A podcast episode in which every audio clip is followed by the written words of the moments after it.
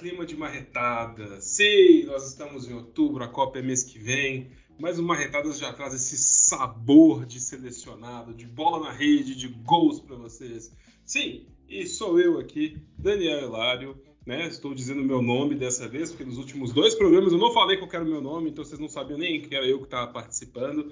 E aqui comigo eu tenho um selecionado dos maiores craques do audiovisual musical brasileiro. E comigo está aquele homem, aquele homem que se propôs a fazer de todo um pouco na vida. Porque, como eu digo, ele já foi cantor, compositor, já foi treinador, já jogou bola, já andou de bicicleta, já caiu de bicicleta, já se recuperou da queda da bicicleta e está aqui com a gente. É você, Carlos Oliveira Cantadas. Dê o seu boa noite para essa turma toda, ou bom dia, ou boa tarde, sei lá.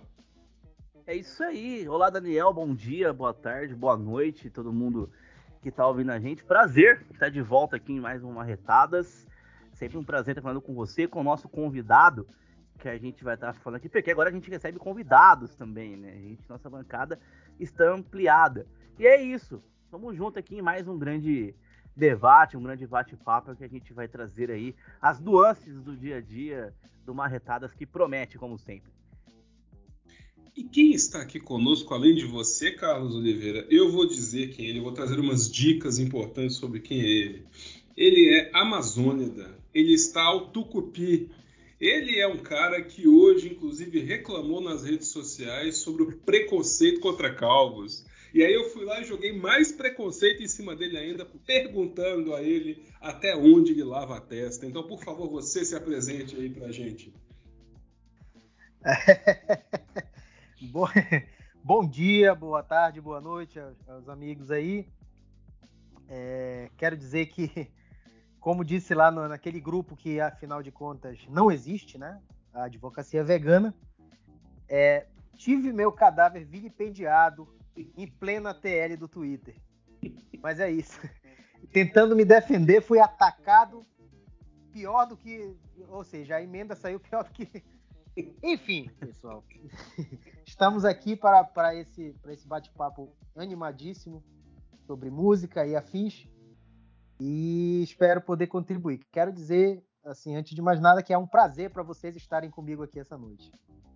É isso aí. Isso. Com certeza. E o bom é que ele nem falou o nome dele, a gente não sabe quem está falando. eu esqueci, eu esqueci. É, é, sou Marcos Cabral, morador de Ananindeu, aqui na região metropolitana de Belém. E estamos aí para essa conversa gostosa dessa noite de sexta-feira. Como diria aquele famoso jogador de futebol, ele mora perto de Belém, onde Jesus nasceu, né? Exato. Imagina o prazer, cara, de você conhecer a terra que Jesus nasceu. É. Eu não me lembro qual jogador disse essas aspas, mas foi uma grande declaração. Foram aspas assim, poderosíssimas, né? Muito fortes essas aspas. É. é. Muito bem, gente, muito bem. Eu estava aqui caçando a minha sonoplastia, mas talvez eu possa incluí-la depois, porque quando a gente começa uma retada, a gente já começa com o nosso quadro fixo favorito do povo. Só que ninguém nunca falou isso comigo. Que é o quê? O giro do Twitter. Aí vai ter um som falando giro do Twitter. Mas vamos lá. Vamos lá, vocês que não me disseram qual é o tweet de vocês, eu quero saber. Comece, Carlos, por favor. Qual é o seu tweet para hoje? Bom, eu trouxe meu tweet para hoje aqui, que ele é atual, ele é de três dias atrás e tem a ver com as eleições brasileiras, né? Esse clima tranquilo, amistoso que a gente está tendo nas eleições brasileiras, talvez as mais amistosas as eleições já realizadas, né? Que é o seguinte, eu vou trazer o tweet e o contexto depois. E é o seguinte, ó, jejum espiritual. Por Bolsonaro, o prefeito de cidade mineira promete ficar 21 dias sem tomar Coca-Cola. É essa aí que o prefeito é o prefeito de Divinópolis. O senhor prefeito de Divinópolis disse isso que ele vai ficar 21 dias sem tomar Coca-Cola para apoiar a candidatura aí do excrementíssimo presidente da República, é o senhor Gleidson Azevedo. Eu acho muito interessante esse negócio de jejum, né? Porque assim, assim, quando você fala em jejum, né? Jesus, por exemplo, jejuou no deserto por 40 dias e foi tentado ali pelo, pelo demônio, né? Tentação de Satanás. Mas ele jejuou mesmo, ele não comeu nada, ele não sei se bebeu água. Ele tava de jejum assim mesmo, em oração e tudo. Só que aí você vem para 2022 e essas pessoas fazem jejum de Coca-Cola. O cara pode tomar uma Pepsi, por exemplo, se ele quiser. Ele pode tomar um, uma mate cola. Ele pode Pepsi, tomar um... que aliás é melhor do que Coca-Cola, hein? Olha aí, já temos Polêmica. aqui umas, umas aspas muito fortes. Aliás, eu queria a opinião de Olavo de Carvalho sobre Pepsi, mas infelizmente ele não pode dar a opinião dele nesse momento. Porque ele tinha uma opinião forte sobre isso, fica aqui só o registro. Há muito Aliás, tempo o- a pessoa de Olavo não opina por aí, né? Cara, política não tá opinando nada, mas enfim, fica aí o registro da... sobre isso aí. Fica aí o E registro. aqui na região de Minas também tem a Iticola também, fica a dica aí pro prefeito Gleidson Nunes. Tem? E já, Tem. já que estamos falando de Jesus, mas não é cola, mantenham-se distantes do Guaraná Jesus. Porque apesar da grande propaganda, aquilo é ruim demais. É gostoso, pô, é polêmico, hein? É mais polêmica. É polêmica atrás de polêmica. Hoje o Marcos já chegou Bicho, aqui. aquilo tem uma cor. Aquilo tem uma cor rosa, radioativo. Aquilo ali deve Sim. ser feito de algum tipo de césio, Sim. alguma coisa. Não sei o que é aquilo, bicho. Não é certeza. Guaraná. Pode ser. A fábrica deve ser em Goiânia. Mas o que, que você vai fazer com- sobre isso? Você tem que tomar um refrigerante, é local, é brasileiro. aliás, olha, Guaraná Jesus agora é uma marca da Coca-Cola. Eu ia dizer isso, eu ia dizer isso. Assim como um refrigerante muito famoso de Minas Gerais, o Mate Couro, também é da Coca-Cola. Então, assim, Mate couro. Mate Couro não tem aqui em Campinas. Eu fico muito chateado porque eu não consigo tomar meu mate couro, eu tenho que ficar tomando refrigerantes do tipo é, inferior, como Guaraná Antártica, é, e isso me chateia bastante. Eu não tô É, gostando. fica a dica. Muito, muito bem, vocês não ouviram falar no Guaraná Cotuba, que é de Rio Preto, a região de Rio Preto é muito boa, dos melhores que tem. Como é que é? Guaraná Chatuba? Cotuba. Ah, tá. Aqui, né? Meu padrinho Guaraná mora em Chatuba. Não, não queiram saber os ingredientes do Guaraná Chatuba. Melhor não, melhor não. O moleque Meu padrinho- playboy não pode tomar Guaraná Chatuba. Meu padrinho que mora em Campinas, mesma cidade de Daniel, sempre que vem a colina, pede um Guaraná Cotuba porque ele diz que é muito bom. Olha aí, né? O padrinho Ó, aqui, aqui nós temos um Guaraná regional aqui em Belém que era muito, que era muito, muito, muito saboreado aqui pelos paraenses. Era o Guaraná Garoto e Ó. realmente era muito bom. Era já ouvi muito bom. falar, já ouvi falar. Michael Jackson devia encomendar várias garrafas. Porra. né? É, oxe, Porra. Esses 10 minutos de podcast a gente vai ser, vai ser tirado do ar daqui a pouco, né? É, ainda bem que não tem monetização, né? Ó, tivesse- Ó, já teve nesse momento ataques ao professor, ao professor Olavo, que não pode se defender. Ataques a um produto do norte que é, que é muito, muito pre- prestigiado do norte, é um, é um símbolo nortista. Ataques a Michael Jackson. Eu chamei o, o presidente da república de excrementíssimo. Ainda teve Então, Guaraná Chatuba, né? Que o Esse seu Guaraná tio, que anda de Nike Air, pede quando vai aí. Olha aí. Exatamente, exatamente. Mas, é, tudo isso porque o prefeito de Divinópolis está fazendo 21 dias de jejum sem tomar Coca-Cola em apoio ao presidente Bolsonaro. Digo, digo mais, eu acho que o presidente Bolsonaro tem que reclamar disso, porque ele já falou que o pessoal que, que apoia ele morreria pelo país, iria pra guerra pelo país, pegaria em armas. O máximo que o cara fazer é deixar de tomar Coca, cara. Eu- Porra, eu, bicho. eu, eu, no lugar do Bolsonaro, me sentiria muito desprestigiado nesse momento, né?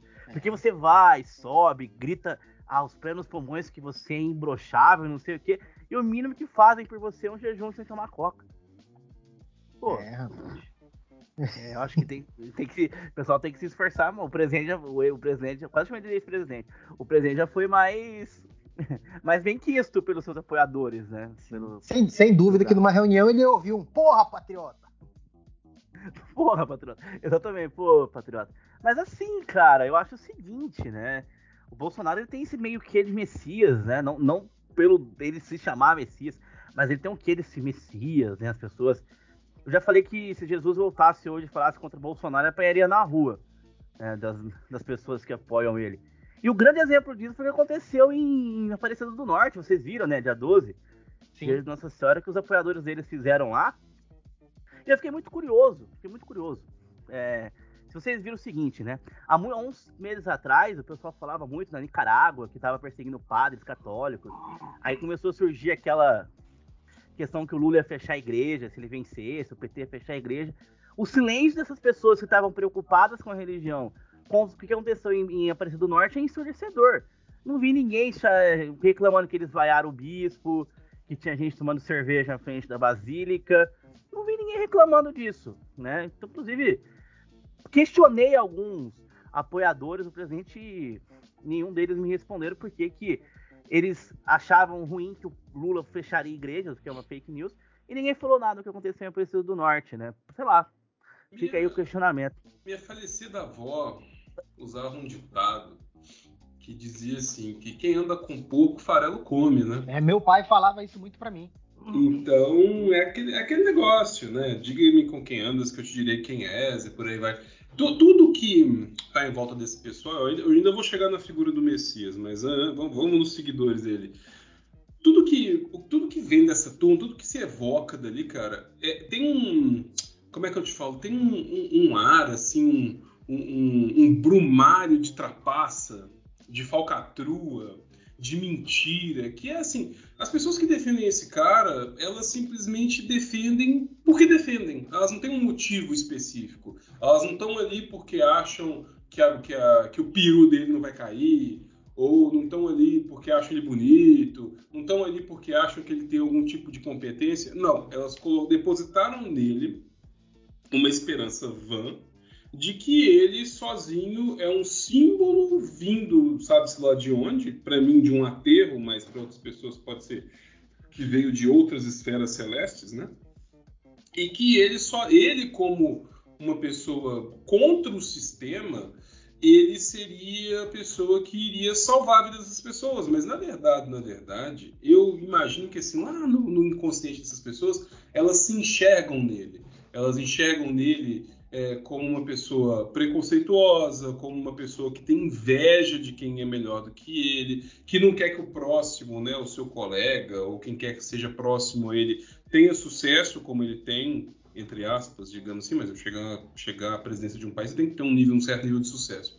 É, é assim, é, é, digamos, é o símbolo do brasileiro médio, é aquela pessoa invejosa, rancorosa, que faz de tudo para que o vizinho dele não tenha mais do que ele. Então, se o vizinho dele comprou um carro do ano e o carro dele é dois anos mais velho, ele torce para que o vizinho bata o carro, para que o carro dele continue sendo o carro mais novo da rua. Então é isso, as pessoas veem isso nele. Agora, a figura dele já é uma figura mais preparada. É uma figura que está ali ancorada no fascismo e no nazismo dos anos 30 e 40, 20, 30 e 40 do século passado. Você pode ver que assim, as semelhanças com as práticas nazistas e fascistas são gritantes de, da forma de falar, da forma de se comportar, dos símbolos utilizados, das frases de efeito utilizadas, dos bordões utilizados. Aquilo é fascismo e nazismo puro e simples. Só que, como hoje, né, como se passou muito tempo, é mais ou menos o que eu falo, por exemplo, para os brasileiros que votam nele, brasileiros mais jovens. Os brasileiros mais jovens não viveram uma época de hiperinflação, de campanha contra a cólera, de Zé Gotinha todo dia na televisão fazendo campanha de vacina para erradicar polio, difteria, coqueluche. Não viveram isso, viveram sempre, digamos, quem viveu ali de 2000 para frente, já pegou ali, já teve um pouquinho mais de entendimento já com Lula no poder. Viveu uma situação de normalidade e estabilidade democrática, e agora vê essa figura, uma figura, ah, nossa, o cara é antissistema, ele é uma figura forte, ele é uma figura belicosa, e jovem gosta de arma, jovem gosta de revólver, eu imagino que de nós três aqui, nós três tivemos revolvinho de brinquedo quando era mais novo. Vimos o filme do Rambo, vimos o filme do Schwarzenegger, pô, gosto e tal. Tu só vai ter certas noções de algumas coisas depois que tu vai viver a vida fora da tua casa. Que você passa por uma faculdade, vai para o trabalho, conhece pessoas diferentes, cabeças diferentes, mas antes disso tu é bobo mesmo. Tu é bobo, borra bota, não troca sim. nem cueca, limpa a bunda da cortina, esse tipo de coisa. E aí esse cara representa todo esse rancor e ódio nele, nessa forma ruim. Tanto que ele falou hoje. Tu conhece alguma criança que morreu de Covid? Porra, tem mais de mil crianças que morreram, mas ele fala que não. Ele não dá a mínima. Ele não dá a mínima. Só que depositaram nele essa figura, essa figura que vai acabar com a corrupção e com a roubalheira, só que o cara é a própria corrupção e roubalheira. Ele é o próprio crime. Ele é isso. Só que as pessoas não veem, porque veem nele um Sassamutema, um salvador da pátria. É, Daniel, é isso mesmo.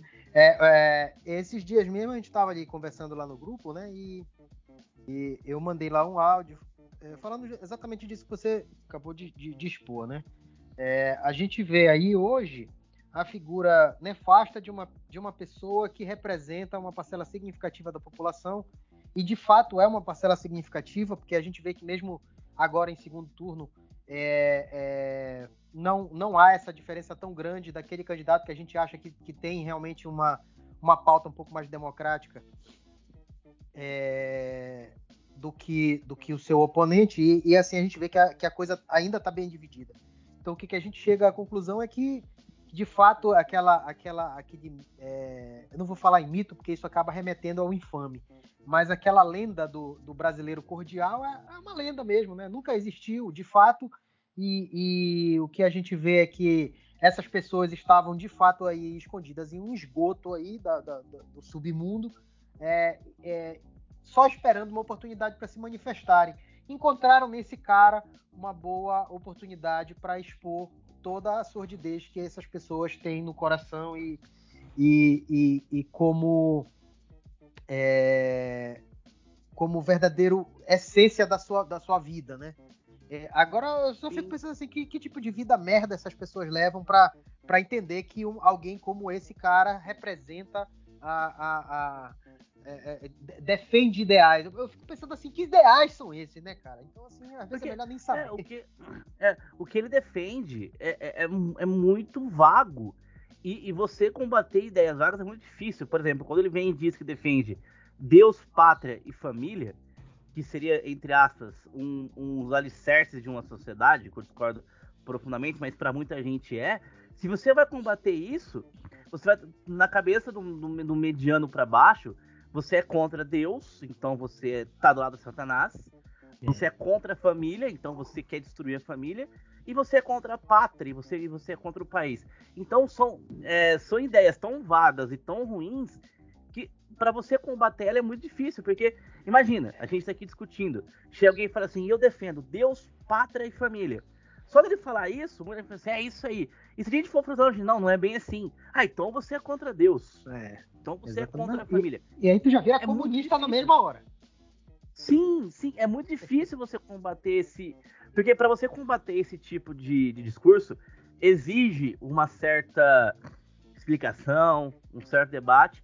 E o, médio, o brasileiro médio não tá afim disso.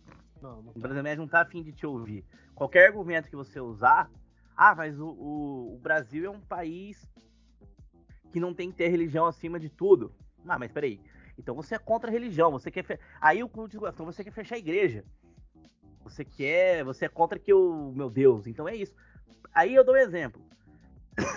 Se a gente chega aqui e fala de Exu, pessoal, e que é, vamos supor, se eu sou, se eu fosse do, de uma religião de matriz africana e tenho defender Exu, vão vir enquanto defendendo o capeta, defendendo Satanás, sem entendimento sim, sim. nenhum. Eles não, tão, eles não querem aprender. Então é um discurso muito fácil. Eu acho que o Bolsonaro, eu acho uma pessoa com uma capacidade intelectual muito baixa. E por isso que.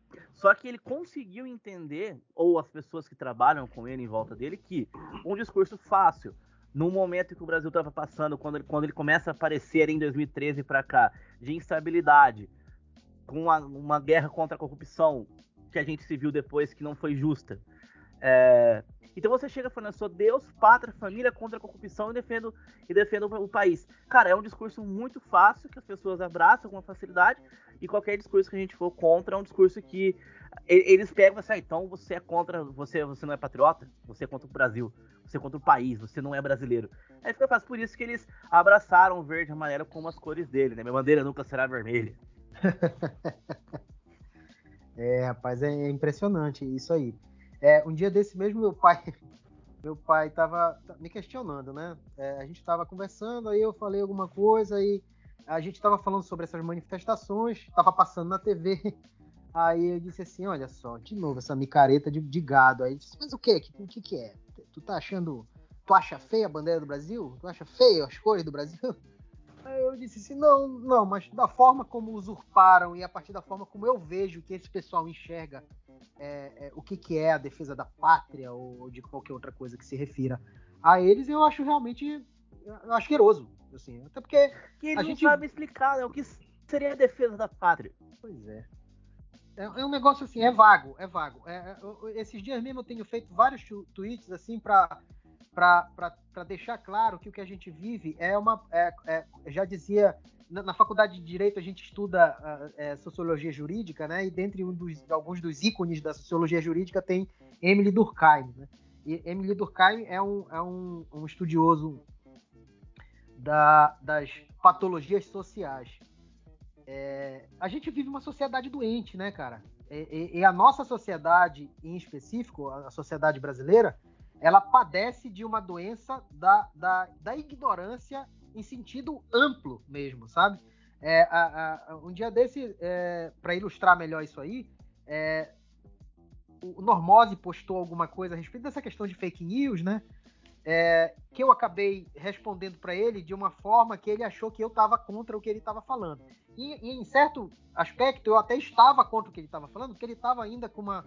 É, o Normose tem feito os tweets com umas defesas um pouco puristas sobre a, a respeito dessa coisa do contra-ataque que a esquerda tem feito a respeito das fake news que a direita tem. Que, que o pessoal do Bolsonaro tem realizado contra o PT, principalmente agora no segundo turno. É, é, é, um pessoal que, junto com ele, tem defendido aqui. Não, mas nós não podemos embarcar nessa. Cara, a gente. Primeiro que assim, não dá, pra, não dá nem para dizer que o que a gente está usando para contestar a fake news do bolsonarismo é fake news, porque a gente está contestando eles com fatos. Né? Com fatos que, de vídeos que o Bolsonaro.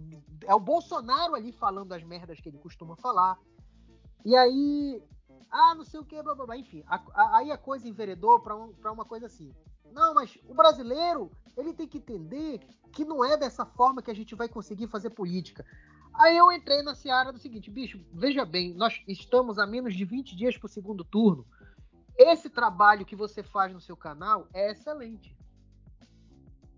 Deixa eu só falar com a minha filha aqui rapidinho, pessoal. Boa noite. Mas então, pegando até o gancho do que o Marquinhos está falando aqui, aproveitar, é, o que vocês dois falaram, na verdade. Carlos falou sobre os conceitos amplos e o Marcos estava falando do contra-ataque. E eu vi também gente muito próxima, gente amiga, tipo, ah, não, porque nós não podemos aceitar esse povo atuando desse jeito, porque é um absurdo, porque nós estamos descendo ao nível e tal. Mas, assim, o momento que a gente vive, ele não é um momento de normalidade democrática. Se fosse um momento de normalidade democrática, eleições 2006, Lula versus Alckmin, agora são uma chapa só. Cara, a gente podia estar discutindo sim projetos, podia estar discutindo neoliberalismo contra Estado de social-democracia, comunismo, a gente podia estar discutindo muita coisa. Mas do jeito que as coisas estão andando, o, o, o digamos, o lado da situação nesse momento nas eleições, ele está usando todo tipo de artifício para levar pessoas às urnas. Então comprovou-se claro, comprovou-se para gente que dá uma lida ali nas questões e tal, comprovou-se que qual, onde é que foi a margem do erro dos institutos de pesquisas. Próximo do primeiro turno, soltou-se uma notícia dentro dos grupos bolsonaristas de que a prova de vida dos idosos seria feita nas urnas se votasse 22. O problema não é o instituto de pesquisa, o problema é a trapaça Sim. de fazer prova de vida votando 22 nas urnas e levar mais, mais um milhão de idosos a votar porque eles estão achando que estão fazendo prova de vida. É a trapaça. É. E aí o negócio é tão bem arquitetado que aí vem CAD, vem Polícia Federal e abre procedimento contra os estudos de pesquisa que foi barrado pelo STE, pelo TSE, inclusive. Sim. Mas abre investigação e fala assim, tá vendo? Eles estão errados. E teve, teve deputado aí que está na base da situação que falou, vou fazer um PL para incriminar institutos de pesquisa que erram pesquisa, como se estatística fosse uma ciência exata. Para começar a história. Então, assim, Sim, é. tudo é arquitetado justamente para trapacear. O que esse povo gosta de fazer, trapaça. Sacanagem. É, é, é, aquela história, né, cara? A gente, como você falou, é, a gente não tá vivendo um momento de normalidade, a gente tá lidando com, com, com, com orcs, com uhum. trolls mesmo, sabe? É com gente muito sórdida, que é um pessoal que não tem compromisso nenhum com a verdade, cara. Então, assim, esse tipo de batalha não se faz o cara vindo te jogar é, uma, uma, pedra e tu te defendendo com, com, com pétalas de, de, de, rosas, pô. Não, meu irmão. É, é, olha, um dia desse eu vi um texto, no, no, no um, um, dia desse já. Isso foi na época do Orkut, que é um, um, um, texto que eu não lembro de quem é a autoria, mas o cara falava, em termos, era um texto um pouco de uns três parágrafos, né? É, é, que o cara falava, em resumo, que assim, meu irmão, se você vai adentrar na política, e olha que a gente está falando de um período que era o quê? De 10, 15 anos atrás, hein? Que a, a coisa ainda não estava tão sórdida como está hoje. Mas o cara falava mais ou menos assim: que se você for entrar em política, de fato, você tem que se preparar para pisar na lama. Você tem que se preparar para pisar na lama. Ou, no mínimo, saber que você está pisando na lama, para você saber onde você está pisando. Porque as pessoas que estão acostumadas a lidar com política, elas estão acostumadas a pisar na lama. E elas não vão se furtar em pegar a lama e jogar em cima de você. Entendeu? E hoje a gente lida com uma, com uma situação em que a gente já não está mais pisando na lama, a gente já está mergulhado numa fossa mesmo, sabe? E, e, são pessoas muito baixas, são pessoas muito sólidas que estão é, é, na linha de frente disso aí, principalmente agora com rede social. A, a internet deu voz a muita gente ruim mesmo, né? E, e, e, então, assim, o que eu discutia no geral era que não, dá 20 dias das eleições para a gente conscientizar a esquerda de, de, debater com ideias essas pessoas, porque essas pessoas não estão interessadas em ideias, essas pessoas estão interessadas no caos. São pessoas sórdidas, são pessoas, como, como o Daniel falou, elas estão elas interessadas em, em arquitetar a melhor trapaça para conseguir vencer as eleições. Exatamente. E até vou sair do âmbito federal, venho para o âmbito estadual. Mesmo sob a tutela do, do Dória, né, que agora já não está mais mexendo com política, tem até que agradecer ele muito por dois motivos, por forçar o início da vacinação no Brasil, por um lado, e por outro lado, por colocar, né, por implodir o PSDB, ou seja, o Dória merece muita deferência nesses dois planos que ele atuou com assim com bastante qualidade e solidez. E também uma coisa, ele mandou colocar câmeras nas fadas de policiais no estado, no estado de São Paulo. O número de mortes policiais, de policiais caiu vertiginosamente. O número de mortes de pessoas abordadas caiu vertiginosamente, né? Então assim, uma proteção tanto para o policial quanto para a pessoa que que é abordada, para o cidadão que é abordado, porque a polícia no Brasil tem uma maior preocupação patrimonial do que com o cidadão, mas é uma discussão que a gente é uma coisa que a gente sabe muito bem. E aí, o candidato que está do lado da situação, o tal de Tarcísio, que não mora em São Paulo, que disse que, que, que declarou um domicílio fajuto em São Paulo, que não sabe onde vota, que chama Campos Elíseos de Campo dos Elíseos, e eu não sou de São Paulo, eu aqui há um ano, moro em Campinas, o cara quer tirar a câmera das fadas dos policiais, dizendo que a câmera atrapalha a atividade policial. O que esse pessoal quer é um genocídio de gente preta e pobre, que é o que já acontece nesse país. Uhum. É, assim, é, é, gente sórdida, mas que sabe, diferentemente do, do mestre dele, é gente que sabe falar para uma câmera. Mas é sórdida do mesmo tamanho. Sim. É cafajeste do mesmo tamanho.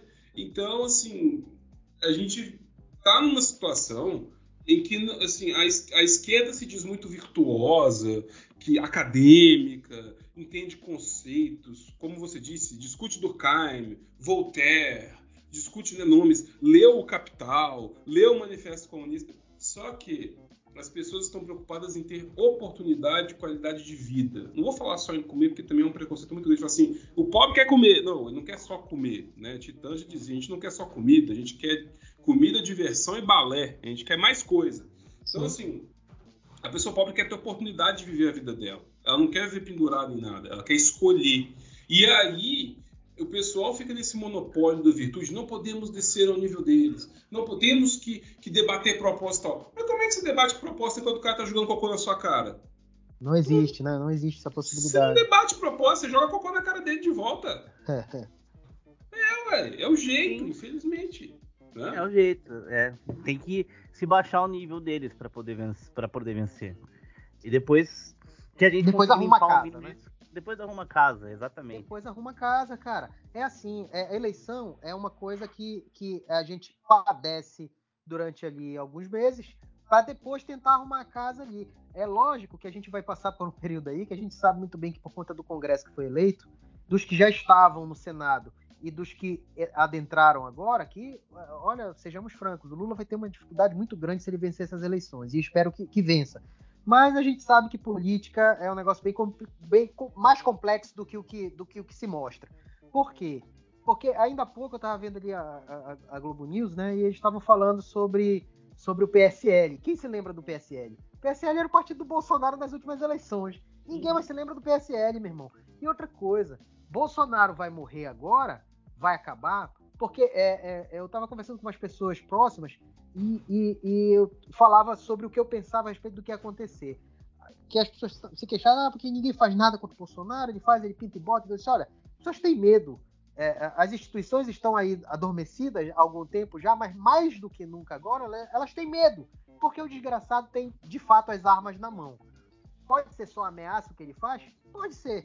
Mas a gente não sabe. O fato é que quando um ladrão vem te assaltar, mesmo que ele não mostre arma, ele diz assim: olha, passa as tuas coisas aí que eu tô armado. Tu não sabe se o cara tá armado ou não. Tu vai entregar as tuas coisas pro cara. Ele tá te fazendo uma ameaça. Tu vai duvidar se ele tá armado ou não? Não, tu vai entregar as coisas e vai sair andando aí sem olhar para trás. Pra...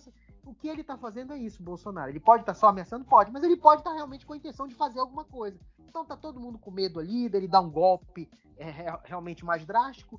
E aí, o que, que eu tô imaginando o que, que vai acontecer, que é o que eu espero que aconteça. Depois que isso tudo passar, e se Deus quiser o Lula se eleger, começar a perseguir o pessoal que fez toda essa cagada aí, principalmente o Bolsonaro e a família dele, de forma implacável. Pelo menos a metade do que eles fizeram com Lula. Porque eles não vão aguentar nem um terço do que fizeram com Lula. Tenho certeza absoluta. Não aguentam. Porque gente que é muito assim, boquirroto, não aguenta um, um, um, como, é como diz o brother, não aguenta 10 minutos de porrada comigo. Então, é, é, o que eu espero de fato é que esse pessoal agora esteja só guardando ali, é, é, é juntando numa caixinha de mágoas tudo que o Bolsonaro tem, principalmente seu Alexandre de Moraes no STF, para pegar ele quando ele sair. Porque eu tenho certeza que quando ele sair, nenhum desse pessoal do, que era do é, é, correligionário dele vai, vai tomar as dores por ele, não. Vai, é cada um por si. A gente está lidando com ratos. E rato, quando o barco começa a afundar, primeiro, primeiro, os primeiros que pulam fora são os ratos. Né? Então, é, o que eu penso é mais ou menos isso a respeito disso, que é o que eu espero que aconteça mesmo. Né? Não, sim, eu concordo com você e tem mais. A gente não pode duvidar que nós estamos diante do, assim, nessas eleições, e a gente está vendo isso, gostem ou não dele, Lula é o maior estadista que esse país já teve. Sim. Assim, um político com uma retórica irretocável, um discurso assim, inebriante, uma pessoa assim, conciliadora. Porque o pessoal sempre teve muito medo do Lula, até pela própria imagem dele. Hoje ele está mais para mestre dos magos, né? Mas mais novo ele tinha uma imagem muito agressiva como dirigente é. do Partido dos Trabalhadores e ele tem uma voz grave, então é uma outra coisa que evoca um certo, uma certa sisudez dele. Ele foi o sapo barbudo por muito tempo, né? Quando ele se elegeu ele já era do linha light. Mas assim, Lula nunca foi um comunista Lula nunca teve um lado socialista, sempre foi um social-democrata. Aliás, eu tava vendo, eu vi uma pessoa falando isso no Twitter, mas não é o tweet que eu vou trazer. Ela dizia que o Fernando Henrique Cardoso foi muito mais comunista que o Lula. E eu não duvido nada, e eu digo mais. Reinaldo Azevedo, que era amigo de faculdade de Rui Costa Pimenta e tinha uma linha trotskista, sempre foi mais comunista que o Lula, apesar de tudo. Que depois, claro, ele se converteu, foi andando para a direita, criou o termo petralhas e por aí vai. Mas o Lula nunca foi um comunista e sempre foi uma pessoa muito conciliadora. Se o Lula conseguiu transformar Geraldo Alckmin num cosplay de Mao Tse Tung, meu amigo, ganhando essa eleição, o que esse homem vai fazer em termos de conciliação para pelo menos pacificar a democracia no Brasil e deixar que as instituições tomem conta daqueles que por quatro anos se disseram extremamente virtuosos e poderosos e combatedores de todo e qualquer tipo de corrupção, mas por debaixo dos panos, ou até à luz do dia, fizeram várias coisas que a gente está vendo saindo por aí hoje, eu não duvido nada. Ele vai dizer, galera, corre atrás lá, que aqui eu me viro e seguro aqui a unidade nacional, digamos assim. E o resto vocês cuidam aí. Então é, é o que eu imagino também que provavelmente vai acontecer. Vamos aguardar, né? Temos mais um round de eleição pela frente, mas eu acho que é por aí que a banda vai tocar. Sim. Mas então, Marcos Cabral, diga para mim qual é o seu tweet. Olha, eu, eu tinha preparado uma outra coisa, mas eu te confesso que. Vocês estão me ouvindo? Uhum. Sim. Mas eu te confesso que, que eu acabei que eu acabei alterando o meu meu meu tweet para uma coisa que me assombrou. Porque assim, é, é, eu te confesso que era uma coisa que nem, que nem deveria mais me espantar, porque é, é, a gente sabe muito bem é, o mundo que a gente vive, né? Uhum. Mas, mas, cara, isso aqui realmente me deixou assombrado. Eu, eu postei lá no grupo é, o tweet do, de um cidadão chamado Felipe Abal. Tô chocado com isso. Ricaços dos Estados Unidos, Reino Unido e Itália pagavam altas sumas de dinheiro para atirar na, na população em Sarajevo. É o albergue da vida real, esperando sair o filme completo. O que ele está tá se referindo aqui a um, a, um, a um trailer de um filme é, chamado Sarajevo Safari. Que é como se fosse um documentário, né? Mostra imagens reais ali da guerra na, na, na região ali e, e, e, mostra a ação desses grupos que pagavam para subir nos prédios que já haviam sido abandonados ali na, na, no centro da cidade para atirar nas pessoas que passavam pela rua ali, é, é, correndo, né, fugindo do tiroteio da guerra mesmo. Cara, eu fiquei assim com, com a minha cabeça, assim, eu te confesso que eu fiquei pensando assim, meu Deus, eu não deveria mais me surpreender com o ser humano, mas, mas é, todo dia principalmente da, é, na, na, na, na, conjuntura em que a gente vive aqui, é, é, eu já não deveria mais me surpreender, mas todo dia a gente se surpreende um pouco mais com o ser humano, né? É, eu costumo dizer que assim que o, o, ser humano realmente ele é o piolho dessa terra, a pior praga que existe nessa terra aqui é o ser humano mesmo, porque é, é, é, é o ser humano que está destruindo o ambiente em que ele próprio vive que é o que ele vai deixar para os filhos dele, para os netos, ou, ou, ou, ou, sei lá, se é que o cara pensa em alguma coisa nesse sentido, né? Se ele pensa nos dele, no, no que ele vai deixar para os dele, né? Se bem que quando se fala nesse tipo de coisa, é, geralmente quem pensa somente no mundo é, é, é a partir de valores é, financeiros, ele só pensa no que ele vai deixar para os dele no sentido financeiro também, né?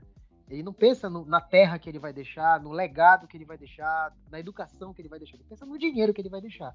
Se a Terra tiver arrasada, pouco importa. Mas isso aqui realmente machucou assim a minha consciência de uma maneira é, sobrenatural, assim, porque isso aqui é, é, é assim, é, é, é, o é o, é o supra-sumo da desumanidade que o capitalismo gera. Né? Porque a pessoa pagar para ir para uma região de guerra, onde tem pessoas sofrendo. A gente viu aí que tinha um parlamentarzinho paulista aí. Hum? O seu, o seu mamãe falei que foi para uma para uma situação um pouco parecida, né? Foi para lá para fazer turismo sexual para a Ucrânia. Mas assim, é, é, esse aí era o, era o tweet que eu queria trazer, porque isso realmente foi uma coisa que, que, apesar de ter sido, de eu ter visto hoje, foi uma coisa que realmente me marcou demais aí. Cara, seres humanos são seres imperfeitos, a gente sabe disso, mas de toda forma é, é, muito, muito interessante por um lado e muito triste por outro, por outro, saber que pessoas nesse mundo enxergam em outras pessoas que também são seres humanos, somos todos da mesma espécie, né? Homo sapiens sapiens com aquele toquinho insidioso de Homo neanderthalis. E aí pessoas se dão de, assim, se a gente for parar para pensar, pessoas se dão o direito a irem para a África, entrar num carro, pegar um rifle, e matar animais em áreas de conservação, né? Não teve também vários escândalos aí de que, de, que mataram leões e outros animais que estavam em área de conservação e que não eram para ser mortos e grandes bilionários, milionários foram para a África e mataram e fizeram os bichos de troféu e não estão nem aí para isso. Então não me surpreende que também tivessem resolvido caçar a própria espécie. E tem um ponto aí também que nós estamos vivendo uma guerra na Ucrânia agora, e eu me reservo o direito a não falar nada sobre guerra na Ucrânia, porque é uma coisa que eu me reservo o direito de não saber, digamos assim, não me, não me, me posicionar, porque hum, a gente já vive um genocídio é, na Palestina há muito tempo. Israel tem constantemente massacrado o povo palestino. Ninguém fala nada, né? Por uma série de motivos. E também temos também os intervencionistas da democracia e da paz, que sempre que encontram petróleo em algum outro país vão lá com seu exército e dão um jeito sim, sim. de tirar o governo e botar um governo fantoche de acordo com seus interesses. Estou falando dos Estados Unidos da América. Vamos levar democracia aos países, né? Levar democracia na base da bala, né? E independentemente do partido que ganhe. Se é o Partido Republicano, é um avião comum. Se é o Partido Democrata, é um avião com a bandeira do arco-íris nele, mas jogando bomba no povo do mesmo jeito. Então, assim, é, é, é impressionante, né? É impressionante que pessoas se deem o direito a pegar uma arma e atirar nas outras, a matar um semelhante. Eu sou uma pessoa completamente anti-armas hoje. Eu quero distância de arma. Acho que arma é coisa de segurança pública, de, de, de, polícias, apesar do que eu sou contra polícias, mas enfim, polícias, forças de segurança, guardas municipais, assim, longe de mim. Eu não, não, não acho sentido em ter um instrumento na minha casa cujo objetivo é matar e mutilar alguém. E, inclusive, é o um modelo, né? Assim, digamos, vamos colocar também as coisas no seu devido lugar. Esse modelo de sociedade armada, sociedade armamentista, sociedade das mortes de criança em escola, é, é o que estão querendo importar para o Brasil, né? E, inclusive, tivemos mortes em escolas aqui no Brasil por, justamente com esse esquema de, de, de, de caçadores e clubes de tiro e liberação de armas que estão fazendo. E isso é muito grave, porque numa sociedade como o Brasil, que tem um estatuto do desarmamento, estão desmontando cada vez mais essas políticas para armar a população para chegar a um fim que a gente suspeita que quer, que vai ser ele, mas que a gente espera que não chegue lá, né? Sim. inclusive, essa semana, com relação à questão de armas, acho que foi ontem, um radialista norte-americano que propagou notícias falsas né, sobre um massacre numa escola nos Estados Unidos, o Alex Jones. Ele propagou notícia falsa sobre um massacre na escola de Sandy Hook. Ele afirmava que o caso era uma armação para restringir o acesso a armas no país.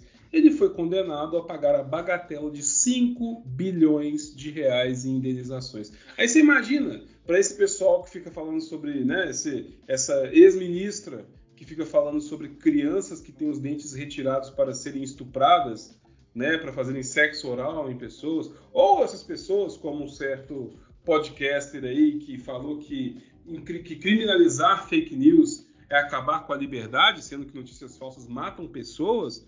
Imagina essas pessoas pagando indenizações ali da ordem dos seus 1 milhão, 20 milhões de reais, mas param em dois tempos, né? Param rapidinho de, de propagar esse tipo de coisa, de falar esse tipo de besteira.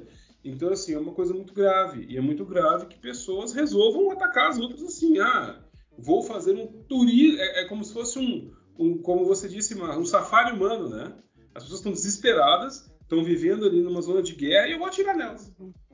Sim, pessoas estão literalmente fugindo própria, do próprio drama, né? É, é, tentando correr na rua para conseguir algum alimento, alguma coisa uh, um, um, um, maldito que veio de um outro país está é, escondido ali num prédio qualquer que está abandonado ali, que foi bombardeado, atirando nas pessoas que estão uh, uh, caminhando pela rua, ou correndo, ou fugindo da. da, da, da... É, é, um negócio assim desumano, cara. É um negócio assim que. Sabe? Desumano. É extremamente doloroso. E isso tem uma ligação muito clara com o meu tweet também que o meu tweet eu escolhi o tweet do dia 10 de outubro, de quatro dias atrás, do professor Icles Rodrigues, que tem o um podcast História FM, muito bom. Escutem, que é maravilhoso. E aí o tweet dele é uma foto, ele escreve assim, todos os dias no Twitter mais perto de você. E a foto são duas crianças num cantinho assim assustadas, um coelhinho preto e um balde. Nas crianças está a legenda conservadores e no coelhinho preto e balde. Coisas que não acontecem. Por quê? Porque é o que a gente vive hoje. Coisas que não acontecem, coisas que não estão acontecendo, e sempre tem um conservador, nesse país principalmente, apontando e falando: olha, está acontecendo tal coisa ali, estão estuprando crianças em tal lugar, estão dando não sei o que, não sei onde, está tendo madeira de piroca em tal lugar, tem kit gay não sei onde, Lula vai fechar a igreja, e nada disso é verdade, eles estão sempre ali, apontando, são os nossos profetas do Apocalipse. Eles são os profetas do Apocalipse, eles apontam coisas Exatamente. que não existem como se fossem verdadeiras, e aí muitas ah, pessoas sim. compram isso. Eu vou usar um termo que usaram muito na época do, do Trump, que o Trump perdeu as eleições lá, que falava que o Trump ia voltar no dia 6 de janeiro, naquela coisa toda assim, que são os pro, dos profetas do aguardem, né? Aguardem que vai acontecer. aguardem que é. vai acontecer. Mas é isso, só acrescentando o Daniel falou, a gente teve recentemente esse, esse caso aí dessa. Não sei como eleita senadora da República por, por Distrito Federal. Cara, porque ela simplesmente inventou essa história que rola na internet há muito tempo. E assim, ninguém faz nada, cara. Essa mulher nem, nem assumiu o cargo que ela foi eleita. Porque, cara, é isso aí. Cria-se uma teoria, né? Uma teoria e, aquela velha história, a partir do momento que você cria uma história, aquelas pessoas que acreditaram nela, qualquer tentativa depois de você combater o errado é você. É, que você é contra. Essa história mesmo entra que a gente falou agora há pouco, no começo, da, da ideia do discurso fácil. Quando ela diz aquilo que alguém chega e fala, gente, calma, não é bem isso, tem que ser investigado. Já vai ter alguém apontar o dedo, ah lá, defensor de pedofilia. Sim, tá sim. defendendo que as crianças sejam abusadas. É difícil combater esse povo. Sim, sim. Inclusive, a respeito disso, é, é, hoje à tarde estava entrevistando, não sei se vocês já ouviram falar, ele, ele já foi deputado federal aqui pelo Pará, Arnaldo Jordi.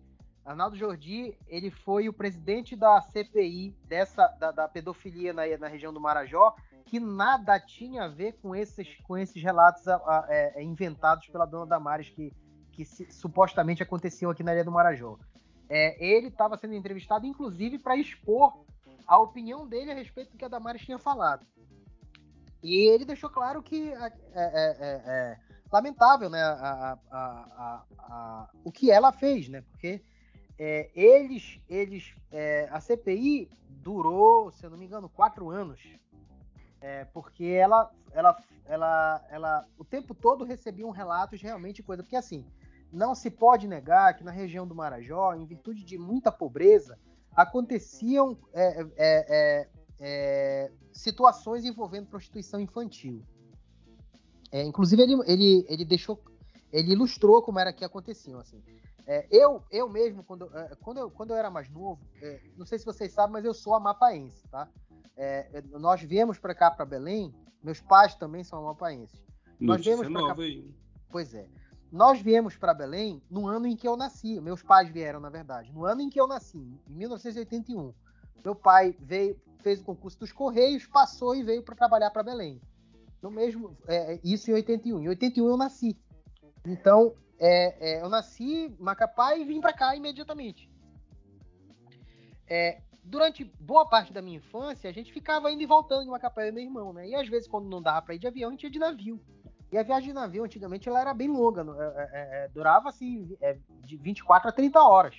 A viagem de Belém Macapá, de navio. E era muito comum, durante a viagem, nas comunidades ribeirinhas, eh, vinham várias crianças em, em, em canoas, né? É, é, se, se, aproximavam de onde o navio ia passar, e quando o navio estava passando perto, eles jogavam uma espécie de, de âncora para engatar naqueles pneus que ficam protegendo a borda do navio, né? E, e, e engatar para vender produtos. Algumas dessas, desses, dessas canoas vinham com crianças com palmito, algumas vinham com açaí, com fruta e tudo para vender mesmo dentro do navio. E outras, de fato, eram com, com meninas para oferecer serviços sexuais. E isso aí é uma coisa que era, era, era, era muito conhecido, conhecido aqui no, na região. Era, era um fato isso. Inclusive, autoridades policiais se, se utilizavam de serviços sexuais de menor idade é, nessas situações. É, e aí ele falou né, que durante a CPI e tudo, nunca, em nenhuma situação, e foram mais de 30 mil denúncias é, que a CPI é, catalogou, nenhuma das denúncias, veja bem, eram mais de 30 mil denúncias e nenhuma delas fazia referência a crianças de 4 a 6 anos de idade que tinham seus dentes arrancados para facilitar o sexo oral, ou crianças que comiam comida, é, é, é, é davam comida pastosa para que facilitasse a evacuação e essas pudessem pudesse facilitar o, a, a, relação anal. Nada disso nunca foi relatado numa CPI que durou quase quatro anos. Quer dizer, a mulher tá de fato. É uma primeira que assim, o que a, a, primeira coisa que a gente analisa é a cabeça de uma pessoa dessa, é uma pessoa doente. Isso aí é um nível de, de, de, de, de, perversão mental que, que a gente não consegue. É, é, eu não lembro de ter tido uma conversa nesse nível com alguém na minha vida. Eu tenho 41 anos que me falasse esse tipo de absurdo. Esse tipo de coisa a gente vê em filme. Entendeu?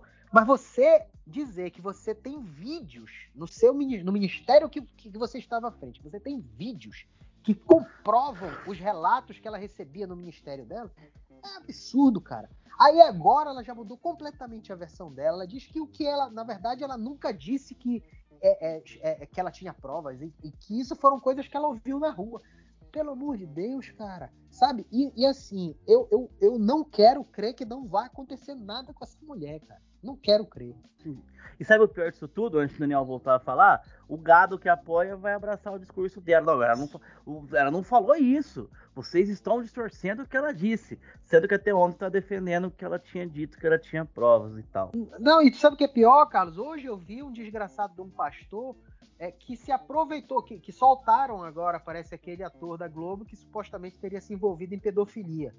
Né? Sim. É, é, ele foi é, libertaram ele não sei se. Não sei o que foi que aconteceu, eu não acompanhei. Por questão, ainda. questão de idade e um tratamento de saúde que ele faz que não poderia ficar preso. Pois foi, é, foi enfim, eu, eu, eu, eu, realmente não sabia porque foi o motivo da, da, da, da libertação. Mas aí agora já estão usando isso aí para dar uma volta na mentira da, da Damares. Assim, olha, tá vendo aí, ó? A esquerda agora está tentando criminalizar a senadora Damares, a ministra Damares, que denunciou. O cara fala em denunciou, ela torna contando uma mentira. Mas assim, ele tava. É, a senadora Damares que denunciou os crimes na Ilha do Marajó e, e, ninguém fala nada com o pedófilo que foi solto. Tá vendo? É o herói deles. Muito provavelmente estão comemorando o pedófilo que foi solto. Olha o nível da, da, da, insanidade desse pessoal, sabe? É, é, um negócio assim, eles pegam a primeira ferramenta para poder passar o pano. Entendeu? Sim. E aí, no final das contas, a, a, a mentira que ela contou acaba ficando em segundo plano mesmo. Entendeu? Mas é muito fácil, assim, quando você mente, já que estamos falando de mentira, é muito fácil mentir, porque sustentar a mentira não é tão fácil. Mas mentir é muito fácil, porque você vai, você fala, fala uma besteira imensa, e aí, no caso, nesse caso não é besteira, e aí, quando é desmentido, você fala, não, eu ouvi nas ruas. E claro que as pessoas que vão defender esse tipo de comportamento, elas vão virar e falar assim, como você disse, né? Não, porque, olha lá, tá vendo? Solta, tipo, ou diverge do assunto e vai, ah, soltaram o cara lá, o ídolo de vocês, eu nem sei quem é esse cara, na verdade. Ou se não, vira e fala assim, não, porque é claro que ela teve que, que, que, dizer que ouviu nas ruas. Você imagine o número de crimes que o Ministério fica sabendo? Se ela trouxer tudo a público, nossa, vai ser uma loucura. Deve estar tudo na mão das autoridades competentes, então ela não pode falar muito sobre isso. Ela tem que, que disfarçar um pouco. Vai, tudo vai vir à tona. Vocês falaram um pouco de Trump aí. Eu lembro que tem grupos de, de Telegram, inclusive, que tem pessoas que estão esperando até hoje que a farsa na eleição dos Estados Unidos seja descoberta e que o Trump volte ao poder. Até amanhã, hoje. Amanhã, amanhã, Nós estamos em 14 de outubro e até hoje tem gente esperando isso. Tem gente é, lá. É preciso deixar o inimigo agir. É preciso deixar o inimigo agir. Exatamente. E para o Brasil vai ser a mesma coisa. Se a oposição ganhar a eleição, que é o que a gente espera, porque, né, pelo amor de Deus, é, inclusive, eu nunca vi uma frente tão ampla no Brasil como essa que a gente está vendo. Se ela ganhar, é claro que em vários grupos de WhatsApp as pessoas vão ficar esperando que a eleição seja impugnada e depois fraudar, que falar que foi fraude e não sei o que. Não teve lá o que a gente viu o cara falando para ver as expressões no rosto do Alexandre de Moraes, porque o PT ia ganhar em primeiro turno, e aí impediram no último minuto que é o primo dele, que é do exército, que trabalha não sei onde, ficou sabendo e contou para ele, e aí você pode ver a cara de bunda do Alexandre de Moraes que não deixaram ganhar. Detalhe, Pelo a fraude de foi impedida de ganhar o primeiro turno. A eleição foi toda fraudada. Hum. Só que ele pediu que fosse o primeiro turno. Cara, era uma insanidade esse tipo de conversa, cara, que Tipo assim, é difícil você combater, porque como é que você combate a insanidade? Exato, cara. Você não dá, né, cara? A gente não. Psiquiatra e remédio. Cara, é igual aquela história do banheiro em sexo em escola, cara. Esses dias compartilhou. Uma, prof, uma professora aqui em Colina compartilhou isso, cara. Aí alguém questionou ela e falou assim: Fulana, você dá aula aqui na cidade há quase 40 anos. Quando que teve banheiro unissex em escola? E assim, e o desenho do banheiro unissex, já viram a Char do jeito que é? Não. É um monte de crianças é. usando vestido. Eu vou ver se eu acho depois e mando no grupo pra vocês. que tá, tá vindo no Facebook. É um monte de criança usando as meninas com saia levantada, tem um moleque segurando a biromba, mijando na parede. a menina. Cara, tipo assim, você fica pensando, qual que é o grau de, doente, de doença da pessoa que acredita que aquilo é verdade? Começa daí, né? Cara, assim, é, é tão insano assim, gente, a pessoa que pensa isso tem algum desejo oculto, né? Mas. É, rapaz, é, é, é aquilo que eu falei, né? é, é, é o nível de, de, de, de, psicopatia desse pessoal tão grande que eles não somente pensam, como eles ilustram, né? Porque o cara faz toda uma arte para fazer aquilo ali parecer real, né? O cara faz ali ó, o desenho da porta do banheiro da criança. Sim, sim. Aí teve bizarro, um questionou. É, aí teve um questionou assim, na ideia de um banheiro de sexo. Seria como um banheiro de casa, a gente tem um banheiro em casa, todo mundo usa. Exato. Né? Mas, mas enfim. E é não, e detalhe, né, Carlos? Detalhe, ah. né, Carlos? É, é, é, isso são números e contrafatos, não argumentos, né? É, as estatísticas mostram que os maiores casos de abuso sexual infantil ocorrem dentro de casa. Não é dentro da escola, não. Por isso que eu falo, desconfie daquelas pessoas que são contra educação sexual na escola. Exato, exato. Porque no final das contas vai acabar se descortinando algumas coisas que são inconvenientes para algumas pessoas, né? Exatamente. O cidadão, o cidadão de bem defensor da Deus, pátria e família tem sempre o seu esqueleto no armário, podemos Sim, dizer assim. Seu Olavo, né? Ter um Olavo no armário é uma situação complicadíssima, né? Imagina que o Olavo ali, um cara falando os fetos na Pepsi Diet. Não mexa com a minha Pepsi, por favor. Seu comunista, safado. Tá tomando Pepsi zero aí, é? Não, zero não. É raiz mesmo. É feto. Pepsi Twist. Muito bem, muito bem. Então eu acho que nós podemos ir para o tema central do nosso podcast, uma hora depois de começar, muitas coisas faladas importantíssimas. Mas o nosso tema central de hoje nós vamos falar sobre músicas brasileiras que são versão de músicas do exterior. E eu queria dizer, Carlos, uma coisa. Qual é a sua primeira música? Ah, a minha primeira música é uma homenagem a você, porque o original. Ah, não. Não, pera lá, tu não vai, tu não vai botar é, é... J Quest aí, pô. Não, não, a gente mantém o um nível aqui ainda. J Quest eu vou embora, vou parar a gravação agora aqui e vou embora. Chega! Chega! Que é uma música que originalmente da, da versão americanizada de Daniel Hilário, Lenny Kravitz, que é a música It and the Over, Bills e the Over. Que ah que, que, que, tem um toque magnífico. Que no Brasil, que, que são versões, então não são traduções, são versões. Que no Brasil virou Minha Fantasia, do Só Pra Contrariar, que é uma música aqui que diz o seguinte: a, o, o refrão da música virou A minha fantasia era te ter um dia, não esperava assim tão de repente. Você sair da linha e viajar na minha, aconteceu, te quero novamente. Só ficar, só ficar, depois me deixa. Você tentou, mas não me esqueceu. Não, não, não. Cara, isso aqui é de uma genialidade incrível. É. Sim, é de um toque, assim, de um sabor, porque a música original, né, que você falou que é do Lenny Kravitz, é uma música sobre separação, é uma música de tristeza, né, que ele tá falando que, que as coisas só acabam quando acabam, e ele chorou muito, tem muito, tem muito sentimento ali envolvido. Aí Alexandre Pires olhou para aquela e falou assim: Não, eu não vou chorar mais. Eu não vou me debulhar em lágrimas. Eu vou transformar isso aqui em pegação, em curtição. Eu vou pagodear em cima dessa música, desse sabor pop. E eu vou trazer para você que você. Eu vou te dar tanto beijo que você vai querer mais. Só que eu sou safo, entendeu? Eu sou de boa. Você não vai pegar em mim. Você não, tipo, ah, deu uns beijos, foi embora, voltou. Mas eu tô aqui. Eu tô aqui. Quer mais? Quer mais? Você vai ter, você pode ter. Porque eu queria. Tu queria e te foi. Mas depois não quis mais, tu veio, quis de novo, eu tô ali e tal. É muito safado. É muito safado. Sim, é muito safado. cara, porque o, a, ali o refrão ali da música do Lenny Kravitz, no original, fala que tantas lágrimas eu chorei, tanta dor por dentro, mais querida, não está terminado até que esteja acabado. Tantos nós tentamos manter o nosso amor vivo, mais querida, não está terminado. Tem uma esperança ali ainda que o amor continue.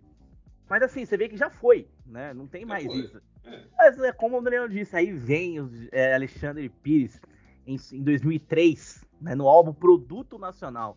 É o álbum que trouxe essa música. Daqui a pouco eu vou trazer as músicas que tem em Produto Nacional aqui e transforma essa em A minha fantasia era te ter um dia, não esperava assim tão de repente. Aí vem a grande parte que é o Lá, lá, lá, lá, lá, lá, que não pode faltar, né? Tem que chamar a galera pra cantar juntinho. Aí ele já traz a nega pra ele, né? Nada mal, nós dois juntinhos. Sensacional. Essa parte da música é muito legal, porque eles conseguem encaixar a métrica, né? Eles mudam um pouquinho o ritmo da música ali. Sensacional. Foi fatal. O seu carinho, mas não é um carinho qualquer. É um carinho animal. Olha aí. Carinho animal. E aí ele continua, é. a fantasia, ele, assim, ele, ele tinha a fantasia de ter ela um dia. Mas foi de repente, né? Tipo assim, pô, eu tava sonhando com ela, de repente ela apareceu, ou seja, a mulher se entregou a ele também, se entregou ao mineirinho, né? É... E o dia amanhecendo ela quer mais, e, e ela tá insaciável. Ele começa a arrepender, né? Porque você percebe que aí, né, a mulher tá insaciável, né? Sim. Ali, né, a amante dele ali. Tá faltando um graveto pra fogueira, né? É fez de novo, gostoso, me enlouqueceu. Eu gosto que sempre no final da frase. eles mudam o ritmo encaixar na métrica original, né? É. Sim, é, é muito bom, cara. E aí tem aqui você sair da linha, viajar na minha, aconteceu ele que é novamente, né? Lá, lá, lá. Música de Alexandre Pires. Não, compositores aqui, ó. Lista de compositores. Alexandre Pires, Fernando Pires e Lenny Kravitz, cara. É... É, é um time, né? É um parece, time. A parece a seleção da Rússia, quando tem um brasileiro naturalizado no meio, né? Que tá ali. É. que não sei quem, não sei quem, Bruno, né? Tipo assim. Né? Exatamente. Cara. cara, e a música Produto Nacional aqui do Alexandre Pires, que é o do Só pra Contrariar, tem alguns clássicos aqui do Só pra Contrariar, que tem a minha fantasia, No Ritmo da Paixão, Samba do Careta, Reconciliação, Baby Baby, Jeito Atraente, É Gostoso Te Amar, A Rede, Produto Nacional, né, que é a música de trabalho, mas que não ficou tão conhecida assim. Digo que não é o grande não é o grande trabalho só para contrariar. Digo que não é o grande trabalho deles. Cara, eu tô em estado de graça. Que música de trabalho foi demais pra mim, cara. Mas assim, pra mim, o, gra o grande trabalho de Só Pra Contrariar, eu tive a fita. A fita cassete. Olha aí. Que é aquela capa clássica deles com roupa do Alexandre Pires de branco, parecendo uma bandeira. eu tenho essa fita até hoje, inclusive. E eles têm que ter um clássico ali, olha só. Esse aqui é um, pra mim, uma das grandes obras da música, olha só. Quando acaba El Placer, que é uma versão de Depois do Prazer em espanhol. Toda a sobra, que tá por fora, né? Que tem o nome da música como é conhecida, né? Uhum. Mineirinho. Quando és amor, que é uma versão em espanhol de Quando é amor. Doido varrido. Mimitado. Você de volta. Amor verdadeiro. Tem tudo a ver, pura verdade e artilheiro do amor. São essas os grandes, para mim, o grande clássico, só para contar esse esse trabalho. É, é, são, são músicas muito fortes, né? Tocaram bastante nas rádios brasileiras. Sim. Eu lembro que quando começava aquela sanfona do Mineirinho ali. aquela risada de Alexandre Pires, né? Sim. Ladino, né? Tá ali pronto para integrar, integrar, integrar, entregar para você todo o prazer com a sua voz. É. Inclusive, Alexandre Pires que cantou na posse de George W. Bush, né? É. Isso foi sensacional. Ele com um violãozaço ali, cara. Que momento. Que, que momento. momento pra música brasileira, né? Sim, Cantando na posse do genocídio. ele chegou lá, ele chegou lá. Mas é um, é um grande trabalho aqui. Eu acho que se Minha Fantasia estivesse nesse, nesse CD, merecia, tá? Esse merecia, grande trabalho não. aí do nosso minha, querido. Minha é, Fantasia subverte a música internacional, né? Completamente. E aquela época do disco de ouro, que eles ganhavam um disco de ouro no Faustão, sim, né? Sim, sim. No Gugu. No Gugu. No Sabadão verdade. Sertanejo, né? É. Disco de ouro! Aí fingiu, fingiu surpresa ali, né? Com, com o cara entrando com o disco de ouro ali, as dançarinas. Sim, sim. Muito bom, cara. Marcos, o seu primeiro disco, por favor. Olha, eu, eu pensei um bocado de coisa. Pensei um bocado de coisa e eu te confesso que a primeira coisa eu não sei, eu não sei se se de fato Calcinha Preta fez o mesmo sucesso por aí que fez por aqui Calcinha Preta! Claro que fez, cara. Calcinha Preta, Calcinha Preta acho que foi a banda mais sem vergonha para gravar a versão do Brasil assim nos últimos 20 anos, foi a Calcinha Preta. Que eles gravaram versão. Olha, os Scorpions principalmente. Se os Scorpions descobrissem o que fizeram com as músicas deles por aqui, eles iam ganhar um bom dinheiro em cima do, do, do dono da banda, do Calcinha Preta. Porque, vou te falar. E, e assim, bem na linha do que o. Do que o do que o Carlos falou, né? É, da, da, música, do que fizeram, do que o Só Pra Contrariar fez, né? Não é, na verdade, a tradução, né? É uma versão nova, é uma música nova, né? Uma letra nova, quer dizer.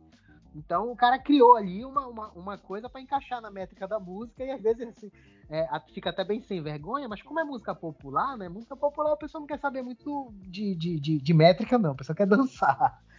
Então, então assim, é, te confesso que eu ia trazer calcinha preta, mas eu fiquei, eu, eu, eu encontrei aqui uma lista e eu fiquei bem surpreso porque é, duas músicas em especial é, não sabia que eram versões. É, mas uma delas, uma delas eu acho que, que venceu aqui o, o, a, a, batalha para mim e, e, foi a que eu escolhi, a primeira música, né? Que é Lourinha Bombril. Eu não sabia que Lourinha Bombril dos Paralamas de Sucesso era uma versão, não sabia. Cara, eu quase trouxe ela, porque eu sabia dessa, cara. Ainda bem que eu, bem que eu deixei, eu escolhi outro depois, mas tava, era uma das opções. Lourinha pois é, Bombril. Eu não sabia. É, é, Lourinha Bombril, Lourinha Bombril, uma música de 1996 e é de, de Los Pericos uma banda argentina. é uma banda argentina, um grupo argentino. Foi gravado é, é, originalmente em 1994, dois anos antes somente do sucesso com os Paralamas, né? E, e o nome da música é, originalmente é Parete e Mira. Sim, sim. É, então, assim, é, a, eu trouxe ela muito mais pela, pela, pela surpresa para mim de, de, de, ter descoberto que, que é uma versão. Eu não sabia que era uma versão. A outra, que eu não vou entrar em detalhes, é Marvin, né? Que eu também não sabia que era uma versão. É, fui menino aí, Marvin. Só que Marvin é de um. É, de um é, é, é bem mais antiga, né? Marvin foi gravada pelos Titãs em 88. E a música original é de, é de, do, de dois camaradas aqui, eu acho que são americanos ou ingleses. Ron Dunbar e General Johnson. O cara é até militar, eu acho. Malditos milicos! Então gravaram em 1970. Como tem o maldito milico aqui no meio, que eu nem sei se o cara é militar ou não, eu, eu resolvi escolher Lourinha Bombril. É, e para mim, muito mais pela curiosidade, como eu já falei, de, de não saber realmente que eram versões. As duas, né? É, é, é, mas também por ser, ter, ter, é, ter, sido uma música que fez muito sucesso, né? Lourinha Bombril é, me, me, me, remete à época da MTV, uma época boa da MTV Brasil, né? Sim, é... verdade. E era, um, e era executada a exaustão. Sim, e, sim. E, e, e, ó, e, a música é mais ou menos uma colagem de frases, né?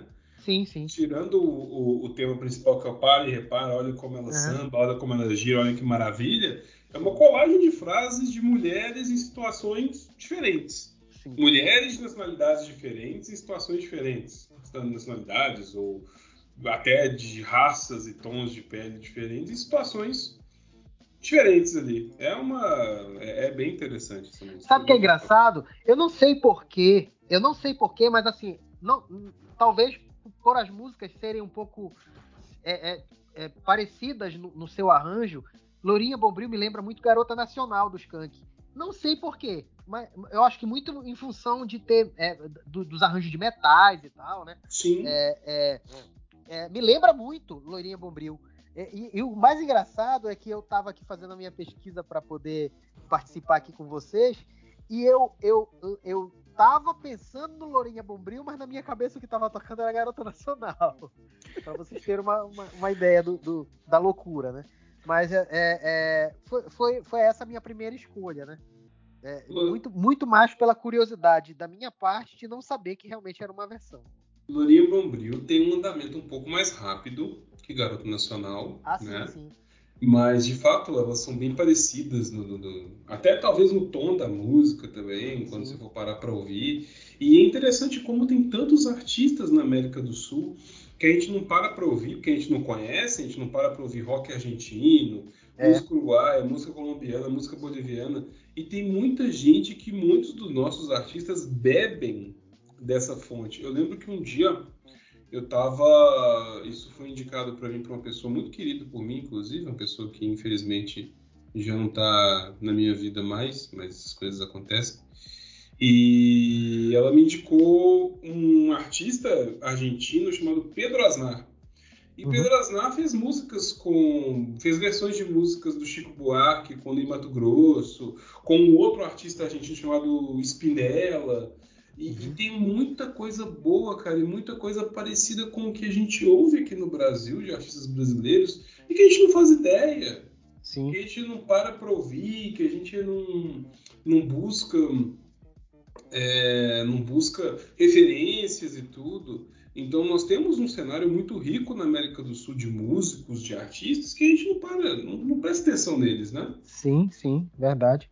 E, e, assim, os próprios Paralamas beberam muito na música, de, na, na, música argentina, né? Eles fizeram muito sucesso na Argentina. É, eu, eu, acho que eles foram fazer uma turnê por lá com Fito Paz, eu acho. É, é, é, é e, e assim, é, viraram uma verdadeira febre. Os Paralamas são, são muito famosos lá na, na Argentina né, da, da, época em que, antes do, do acidente com, com o Herbert, o Viana, né? com Herbert. Uhum.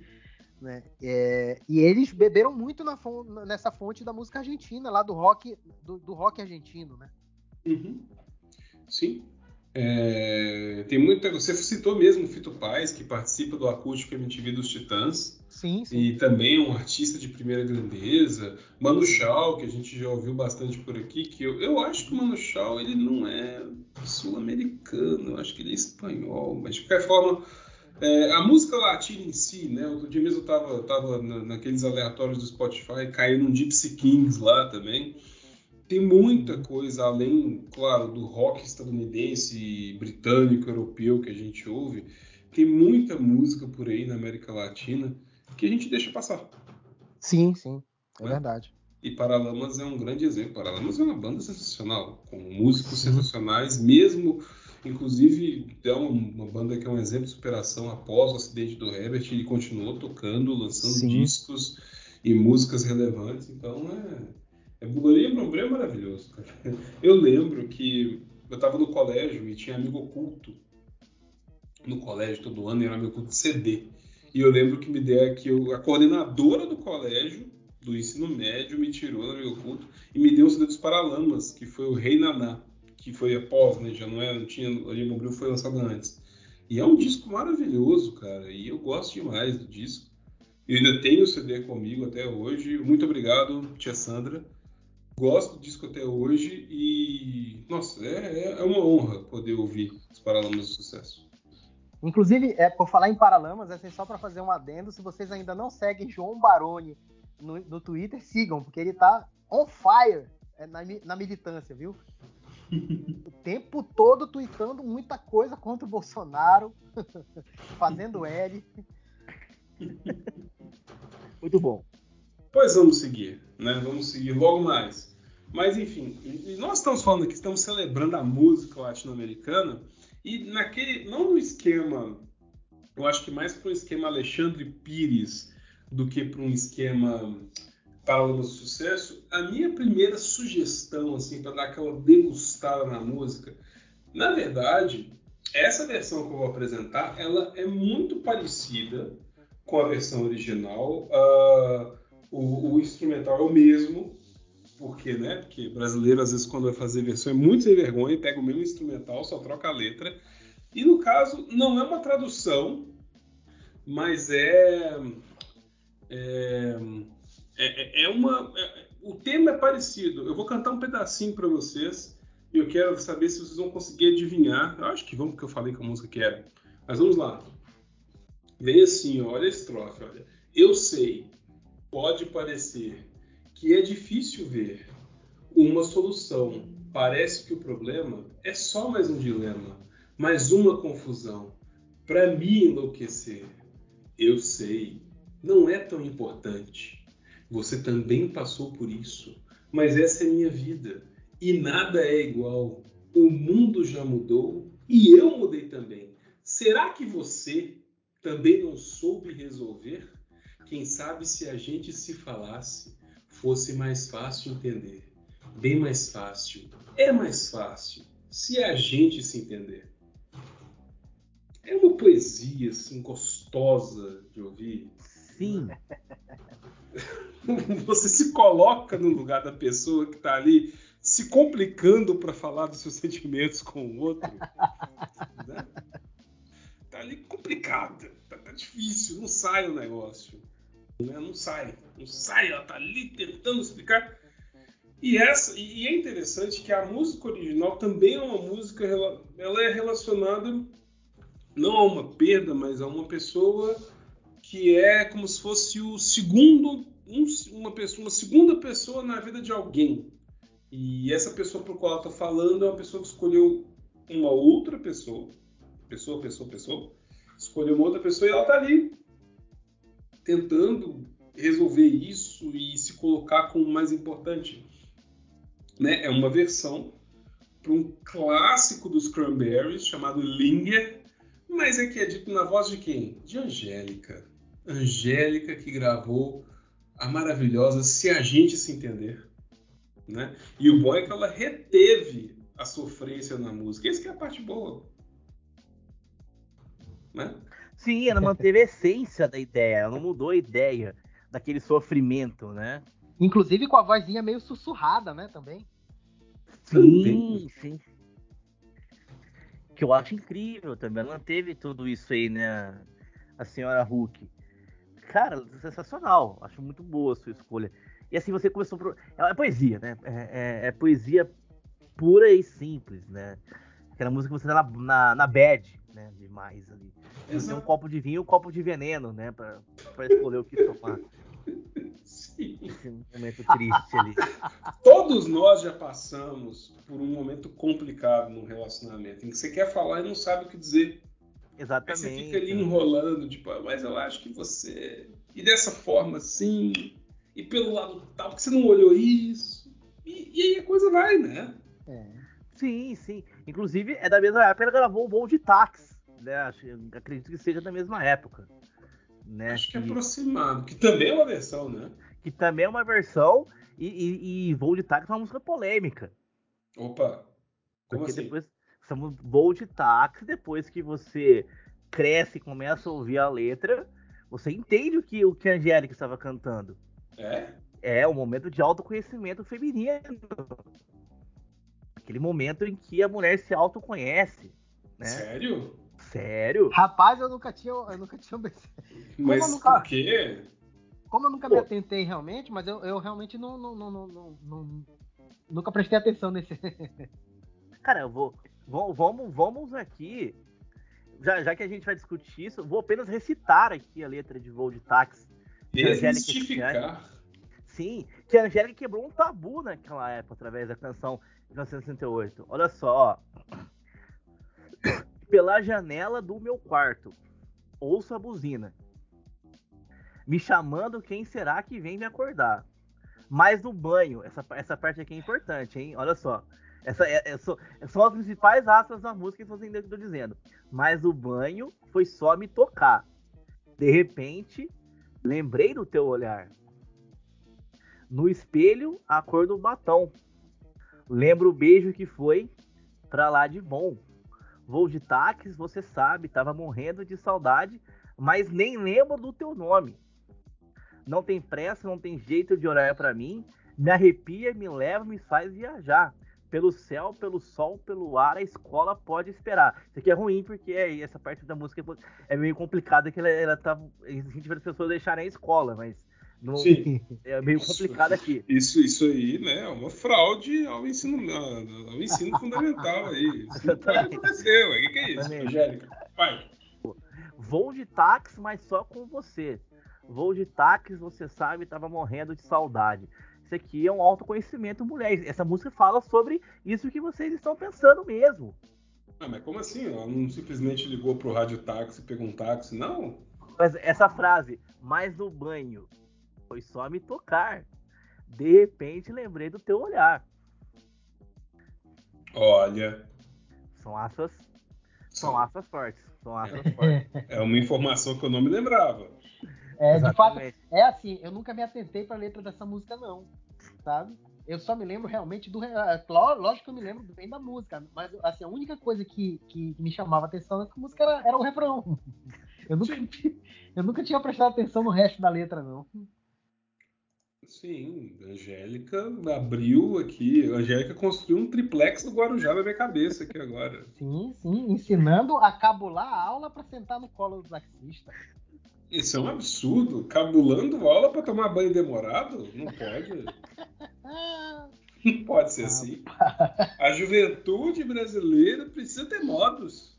É. Mas, o que é isso? Exatamente. A gente pode dizer que essa música teve um spin-off depois. Teve um spin-off. Exatamente, porque existe uma canção de hum. Pablo Vittar, hum. antes dela se tornar famosa, hum. que ela fala sobre uma pessoa que vai ao carnaval, pega um táxi, não tem dinheiro para pagar o táxi e paga o táxi de uma forma alternativa. mas, que, mas que música é essa? o que, que é isso, Brasil? Exatamente. O convidado tá se derretendo ali. Que, que, que história é essa? Rapaz, essa queda de bicicleta aí. Sim, é, é, pra mim a música é o um spin-off de, disso aí. Spin-off. é, é uma, né, é uma continuação, né? É, Sim, uma, é uma, atualiza, uma atualização. Ô, Carlos, a, música, a música da Pablo Vittar é, é anterior da Angélica, não? Não, é, é depois, é depois. É depois, é? É bem, bem depois, bem depois, né? Ela conta ali que sai do carnaval, não tinha como pagar. É o, seria o proibidão do Pablo Vittar. Olha aí, aí sim. Eu já estava falando de Chatuba aqui hoje, né? Exatamente, exatamente. Quando, quando a Pablo Vittar estava ali ainda começando, não estava ainda no, conhecida pelo grande, pelo grande público, não estava ali sendo primeira dama, grávida do Lula, né? Como, ah, como fake news gostam de dizer. Foi antes ali. Inclusive, é muito próximo de quando ela nasceu. Ela lançou Triste com Tesão, né? Que é uma, talvez seja uma das grandes músicas do, da, história do, da história musical brasileira. Eu acho que um clássico é Amor de Kenga, cara. Eu acho um clássico. Cara, Amor de Kenga é sensacional. Acho que ali é um. Keio também. É maravilhoso. Amor, amor de Kenga ganha fácil, cara. Amor de Kenga. Ganha, é, é, é que, pesado. Que virou amor de quê, né? Pra poder tocar nos. Sim. Imagina. imagina virou senhora... o quê? Amor de quê? Ah, sim. Porque aí você imagina senhoras, né? Senhoras de Santana, no caso Santana de Colina, ouvindo Roberto, ouvindo Roberto Carlos às seis da manhã, né? E aí Carlos vai e solta um amor de quê lá? Aí É uma loucura da cidade, né? ah, não. amor, amor. Amor de quê? É isso aí. É, é. isso aí. Aliás, não, aliás, eu fui bloqueado. Falando em quê? Pela esposa de Sérgio Moro, que nem sei se ela foi eleita. Foi. Por, parabéns, Estado de São Paulo. Porque eu perguntei para ela, no Twitter, ela me bloqueou, se ela sabia onde era o Festival da Kenga em São Paulo que é uma coisa muito importante. Caramba! É um questionamento difícil. Né? É um questionamento difícil. Mas fica a explicação aqui para o nobre ouvinte e vocês também. O que é o Festival da Kenga? O que vocês acham que é o Festival da Kenga, meus no, nobres companheiros de bancada? Eu não faço a mínima ideia. Olha, olha. Olha, é, é Carlos. Se eu for me basear pela cultura local aqui paraense. Rapaz, é melhor nem falar, né? Mas eu vou, vou, explicar, os senhores, os senhores são muito muito mente suja. Na verdade, isso acontece em Lourdes, que é uma cidade aqui em São Paulo. E Kenga é uma iguaria gastronômica. Ah, então, ah, na verdade, tu jogou uma casca de banana nela e ela caiu como nós aqui, não foi? Exatamente. Exatamente. Tá vendo? Esse pessoal Inclusive, sai de outro lugar de frango para ir ir disputar a eleição num lugar onde não conhece, coloca uma casca de banana na frente dela e ela escorrega. Quer dizer, ela te bloqueou é uma, é uma, é uma iguaria. Pois é. Exatamente. Tarcísio, Tarcísio Freitas não sabe disso. Tem, a dizer que Kenga é um prato à base de frango e milho. Olha Muito só. milho. Então. Você, mas, a, a grande... você jogou a espiga de milho ali e ela escorregou. Foi isso. Sim, a, a, grande sacanagem disso tudo, que, que diga, que o, o, cartaz da, da festa de Lourdes lá, né, o festival da Kenga, é um milho vestido com, com, com vestido, é um milho com vestido. Então causa um certo um, um, certo constrangimento, uma certa dúvida no, no eleitor, podemos dizer assim. Vou mandar é... uma foto para você no grupo. Mas é isso, fica aí. No transeunte, né? Igual perguntar assim, você vai na Feira da Foda em Portugal, né? E a pessoa fala, o quê? É. Mas fala, não, Feira da Foda, pô, que isso? Mandei para vocês verem aí o grande festival da Kenga da cidade de Lourdes aqui em São Paulo. Pô. Muito bem, então aproveitando que você já tá com a bola toda, Carlos, qual é a sua próxima música, por favor? Cara, minha próxima música é um clássico da, do, do cancioneiro brasileiro. Para mim, assim, uma pessoa que esteve, que criou essa música, pensou muito. Que nada mais nada que eu sou do que eu sou Stephanie. Ah, a piauiense, não é? Piauiense, exatamente. A mulher do, a, a mulher do CrossFox. Uhum. Com certeza, com certeza. E aí, linda absoluta. Ela se casou chegando com sentada num burro, inclusive, o casamento dela. Foi um grande, foi um grande efeito. E essa música é uma versão daquela famosa música, né? A Todos Miles, né? Que toca no filme, sim. aquele clássico filme As Branquelas, né? Sim, sim. Dizem que a música é baseada em um fato real, né? Que ela foi esquecida, digamos assim, por um, por um raparigo. Cara, a letra é genial. raparigo? É. um mancebo, né? mancebo. Cara, e a letra era de uma genialidade, uma simplicidade genial. De, que diz o seguinte: em frente do meu portão, te esperei, te esperei, não veio, né? Agora vou te mostrar que não sou mulher, não sou mulher. Aí você toma um susto, né? Não é. sou mulher, peraí. Uai. Uai. Tipo, o cara pensa logo assim, porra, ainda bem que eu não fui, né? Pô, aí, aí Ou não, né? Tipo, nossa, eu devia ter ido pra descobrir isso aí. É. Uai. Cria assim, toda uma tensão, né? De esperar. Aí você, uh, peraí, então tá, não é mulher de esperar, ok. Então temos uma mulher que não gosta de esperar aqui. Aí ela mostra que a sua força eu sou linda, absoluta, que não sei o que quer dizer, né? Aí ela se apresenta. Eu sou Stephanie. Eu sou Stephanie. e aí ela mostra toda a sua força, né? É. Ela vai sair. Onde ela vai sair? No CrossFox, evidente. Lógico. amarelo. É um CrossFox amarelo. Eu vou sair, vou dançar e me divertir. Não vou ficar mais te esperando, pois agora eu sou demais. Ah. E aí conta toda a história, né? Aí vem a parte da traição, né? Que ao chegar na. É porque ela foi na festa, né? O cara não foi buscar ela. Pra fazer uhum. até um crossfoco. Não vou buscar ela na festa, a gente se encontra lá. Mas aí acontece o, o trágico, né? E ao chegar na festa, vejo você dançando, beijando outra mulher.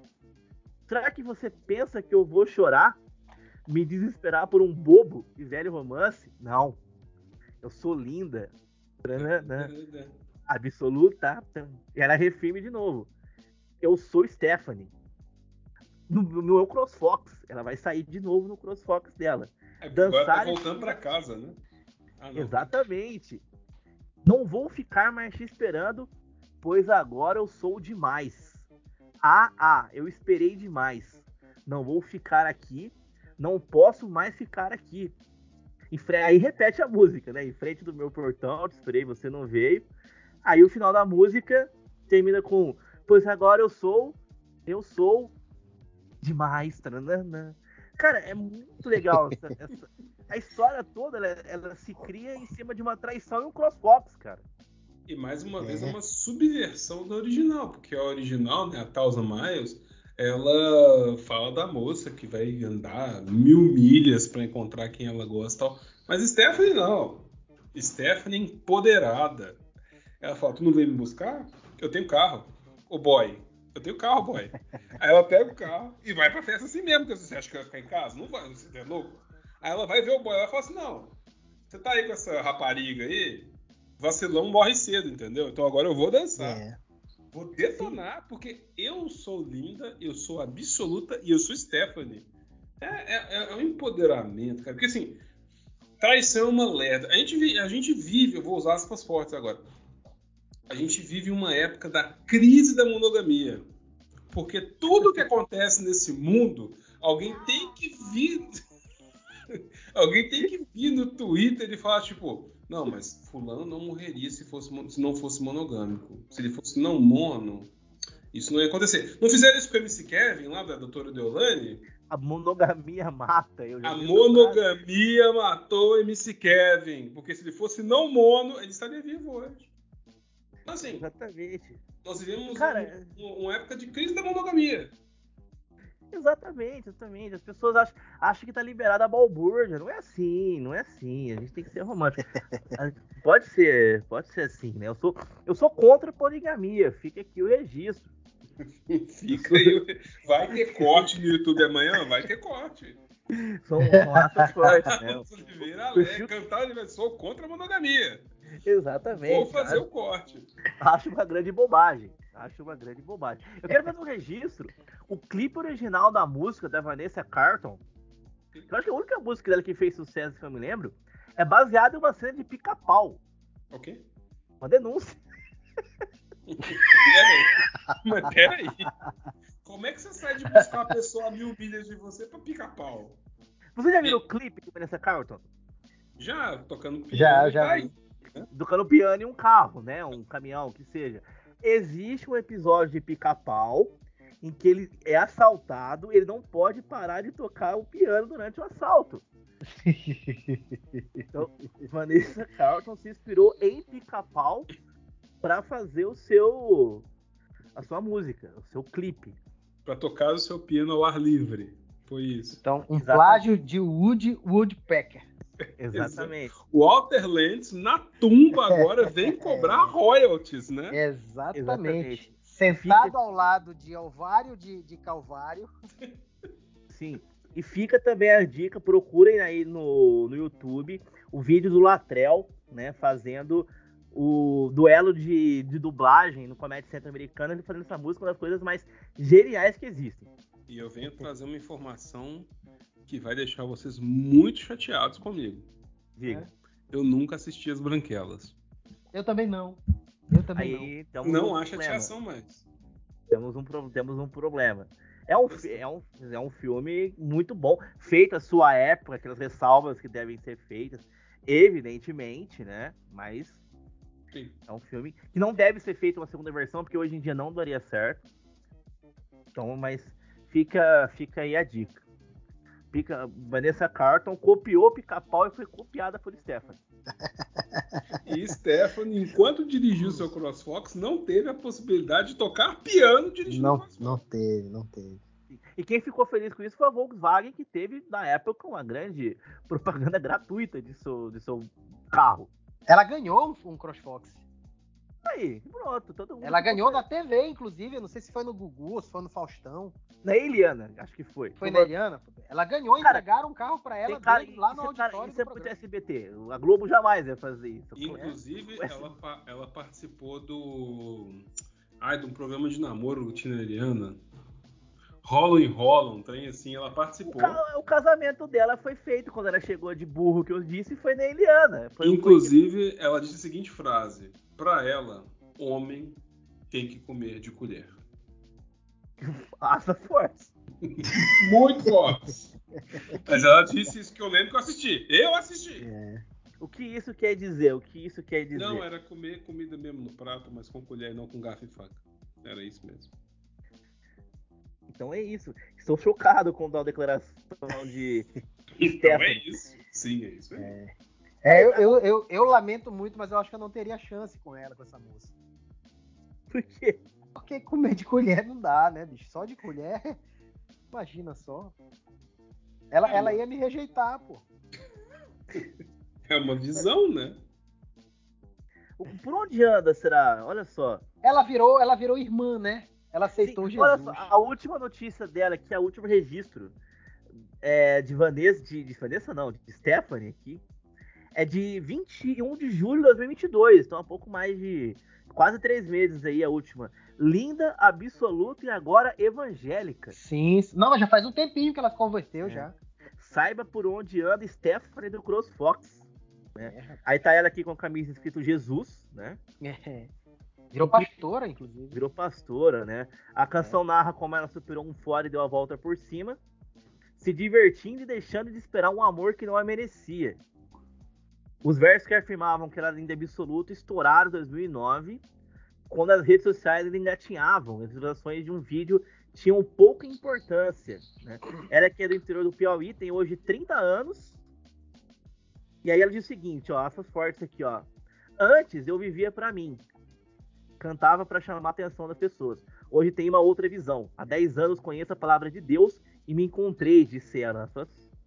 Bem, bem forte isso aqui da, É.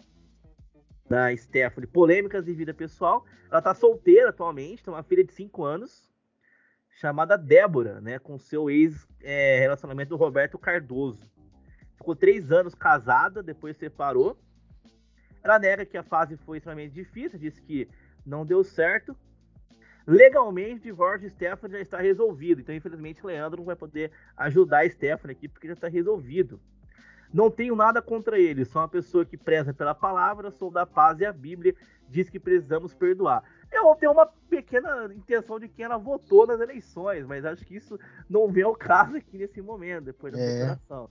Mas, Mas- aí é um questionamento muito grave, porque se a gente for lembrar que Baby do Brasil, né, antigamente Baby Consuelo, também é pastora, mas não é só pastora, mas popstora, e namorou É. Walter Casagrande Jr., eu acho que, por exemplo, Baby não iria comungar com certas personalidades cujos seguidores Concordo. invadem basílicas. Concordo. Mas Stephanie já não sei. Temos aí. Bom, e sabe uma outra coisa que eu me lembrei que agora é que cultura lixa é comigo mesmo, né? Quando a Stephanie fez sucesso, apareceu uma outra cantora chamada Chimbica. Sim, eu vou até Chimbica. Chimbica, né? Chimbica é o nome que a gente dá pra aqueles trenzinhos que andam na rua em Belo Horizonte. Que é tipo Caeta Furacão.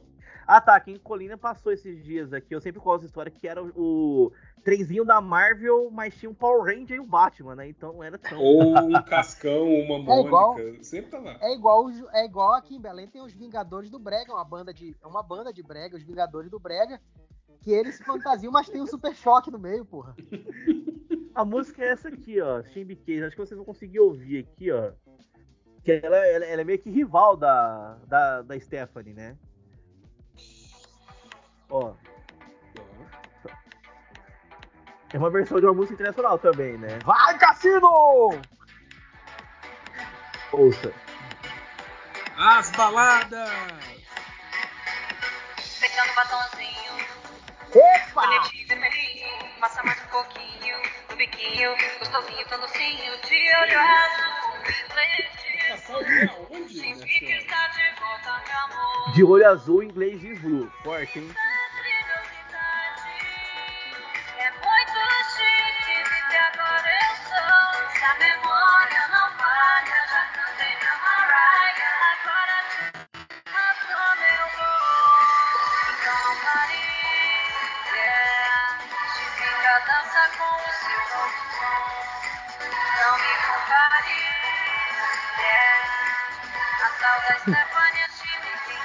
Cara, é muito forte. É, rapaz, ela cita, ela cita outra, né?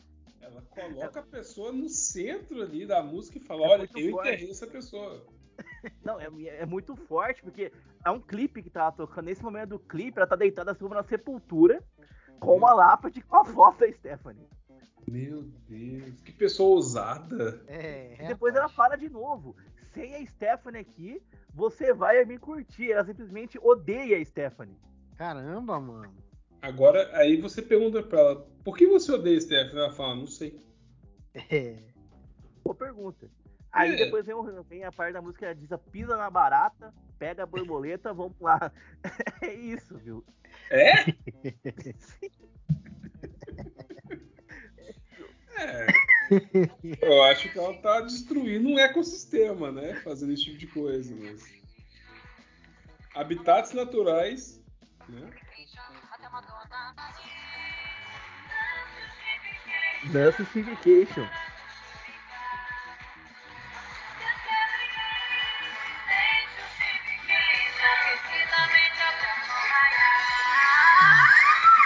Igual tô menino. tudo torando aí? Dança comigo. Vamos lá. Pisa na barata, pega a borboleta. Pisa na barata, pega a borboleta. Não pode ser. Cara, isso é, isso é puro suco de Brasil, né, cara? Tipo, uma letra que não faz sentido, mandando as pessoas pisar numa barata, pegar uma borboleta e pisar. Cara, e assim, a figura da Chimbica é uma figura, assim, ela é uma moça aparentemente bonita, mas ela tá muito, assim, des- deslanchada ali no, no, no videoclipe. Batom todo borrado tal. Inclusive, ela está no Twitter também. Sigam aí, arroba Chimbica. Arroba Chimbi- Chimbication. Assim, você vai me perdoar, mas não, não vou seguir não. Porque. Porque. Olha o nome dessa coisa. Não. Cara, tem um podcast, cara.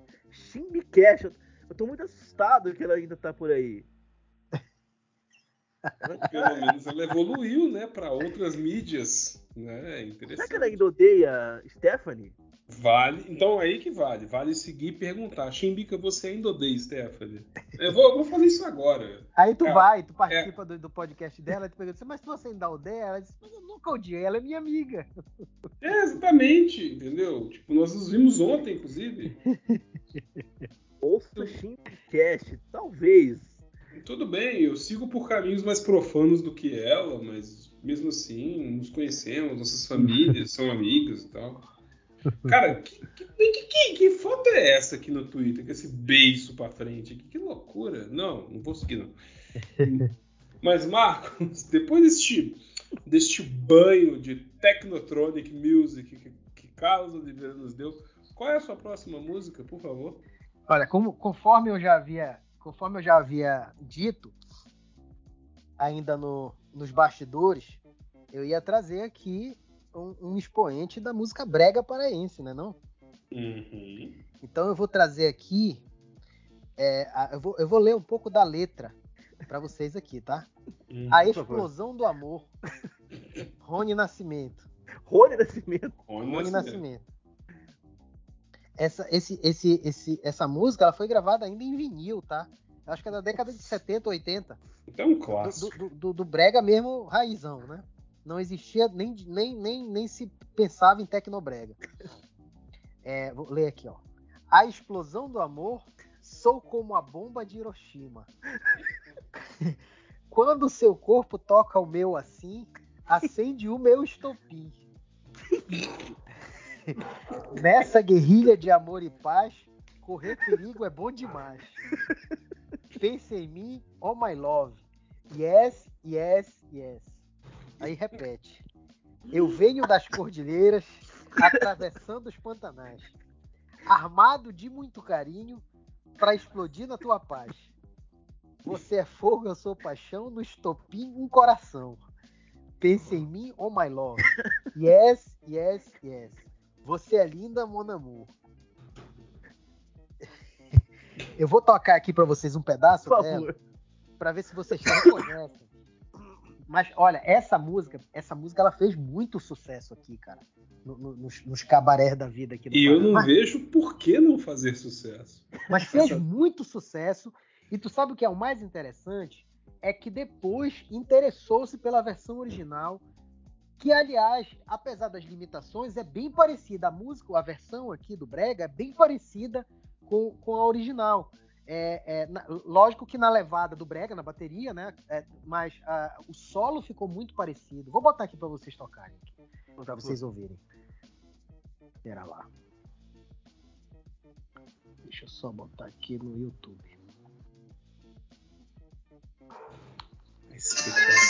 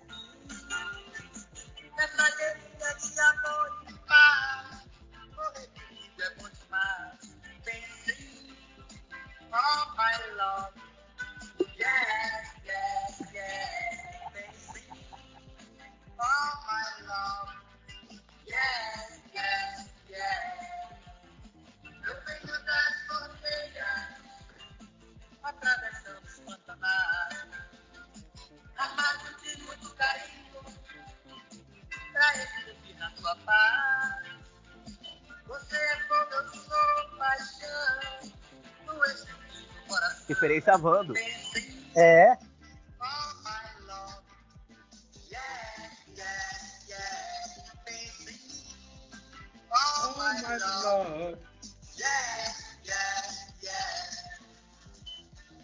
Você é linda. Essa música originalmente foi gravada por Jerry Huffert. É, é, Right Down the Line, o nome dessa música. É, uma- é- é muito bonita essa música. A original, a- a- é- é- deixa eu só botar aqui pra vocês, pra vocês perceberem. Não sei se vocês conheciam essa música, né? Sim. A do, a Essa- do Rony não, a original acho que sim. Sim, original.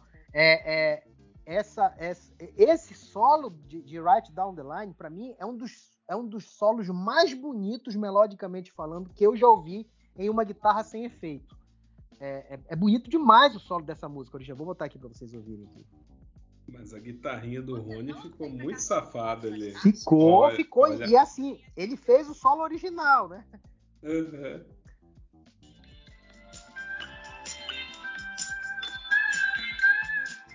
É é uma safadeza que É música de propaganda de motel, meu amigo.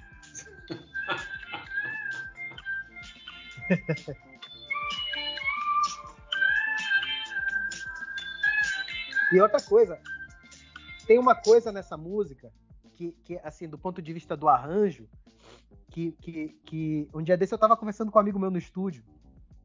É, é genial. É, no, no Brega, aqui, é, o Brega, ele é, ele é, ele é uma, imita- uma imitação do, do, do, do rockabilly inglês lá, o, mais, mais baladinha, né?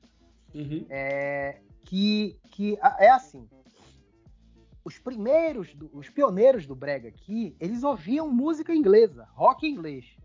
E começaram a fazer versões de músicas inglesas do rock inglês é, é, no, no- no- Brega, né? Depois começaram a compor músicas próprias mesmo, sem fazer versão e tal. Essa daqui, logicamente, é uma versão.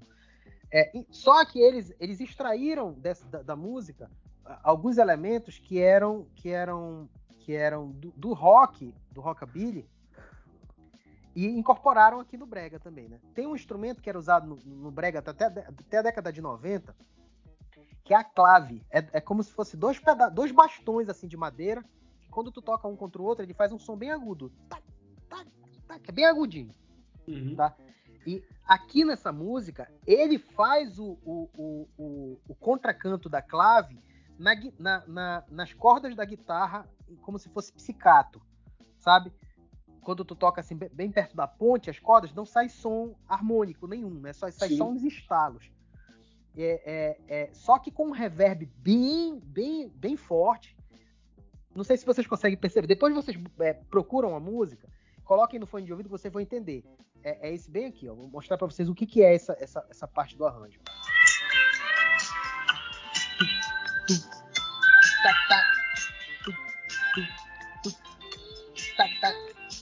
Claríssimo. Consegue perceber? Uhum. Sim, sim, sim.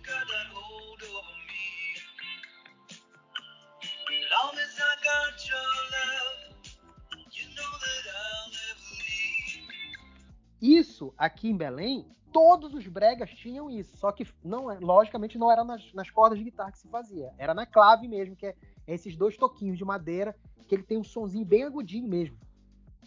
E, e é um instrumento de percussão, a clave, né? É, é, E assim, o cara que, que, que, que, ouviu essa música, ele claramente ouviu um brega da década de 90, 80 ali. Sim. E eu acho que por isso até ele teve a ideia de fazer a versão dessa música, porque tipo, já, o serviço já estava pronto ali, pô. Entendeu? Ele só tinha que botar a bomba de Hiroshima no meio, explodir o meu coração, essas paradas, entendeu? Sim, acendeu o estopinho ali. Isso, você é fogo, eu sou paixão, a, a, a- a- como é a. a o, o, o- é o Vando, né? Aham. Pois é. Sim. É, o trabalho já estava pronto ali, entendeu? E é- é- essa música, cara, ela fez. é, A versão brega, ela fez muito sucesso aqui na década de 80 e 90. E o mais interessante é que na mesma, na mesma intensidade que ela fez sucesso, ela trouxe a original também para fazer o mesmo sucesso aqui.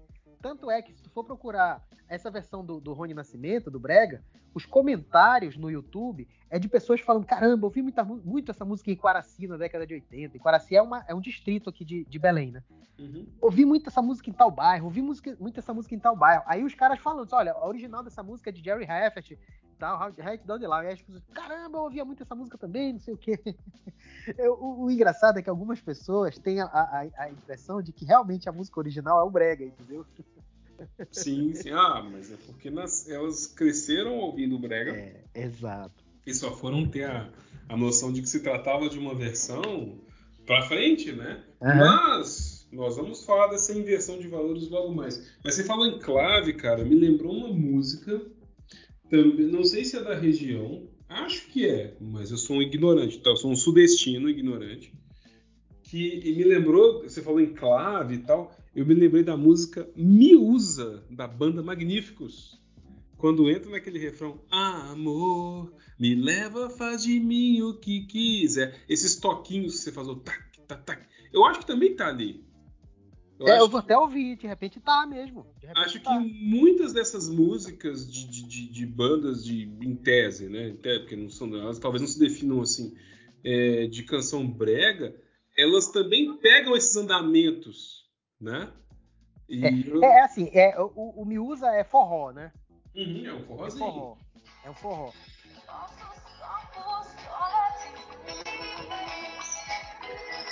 Talvez seja um coco final. É, é, é, é- Amor, me leva mais de mim o que quiser. Me usa, me abusa, pois o meu maior prazer Que loucura. ser tua mulher. Me usa, me abusa, pois o meu maior prazer é ser tua mulher. É. Puro É deleite, né?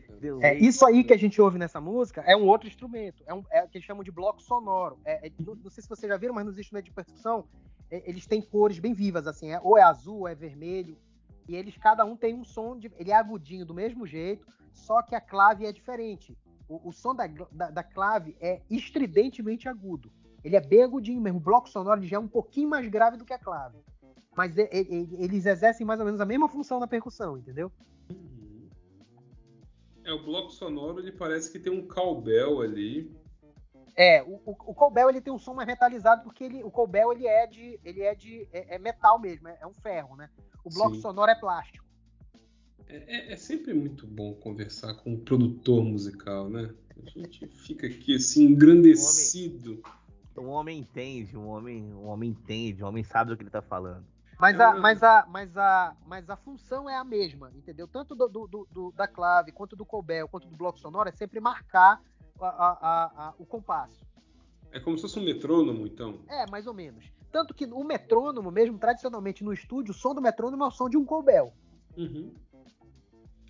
Olha aí, olha o conhecimento musical aí pra vocês, que loucura. e aí nós vamos pra minha última música também, que, que é uma música que respeita a tradição do original, mas que é da minha terra e não é Jota Quest, o que é muito importante frisar aqui, porque pelo amor de Deus, Jota Quest é uma banda que canta as seguintes expressões: oxigênio mesmo com a fumaça, oxigênio. E isso, isso para mim não é música.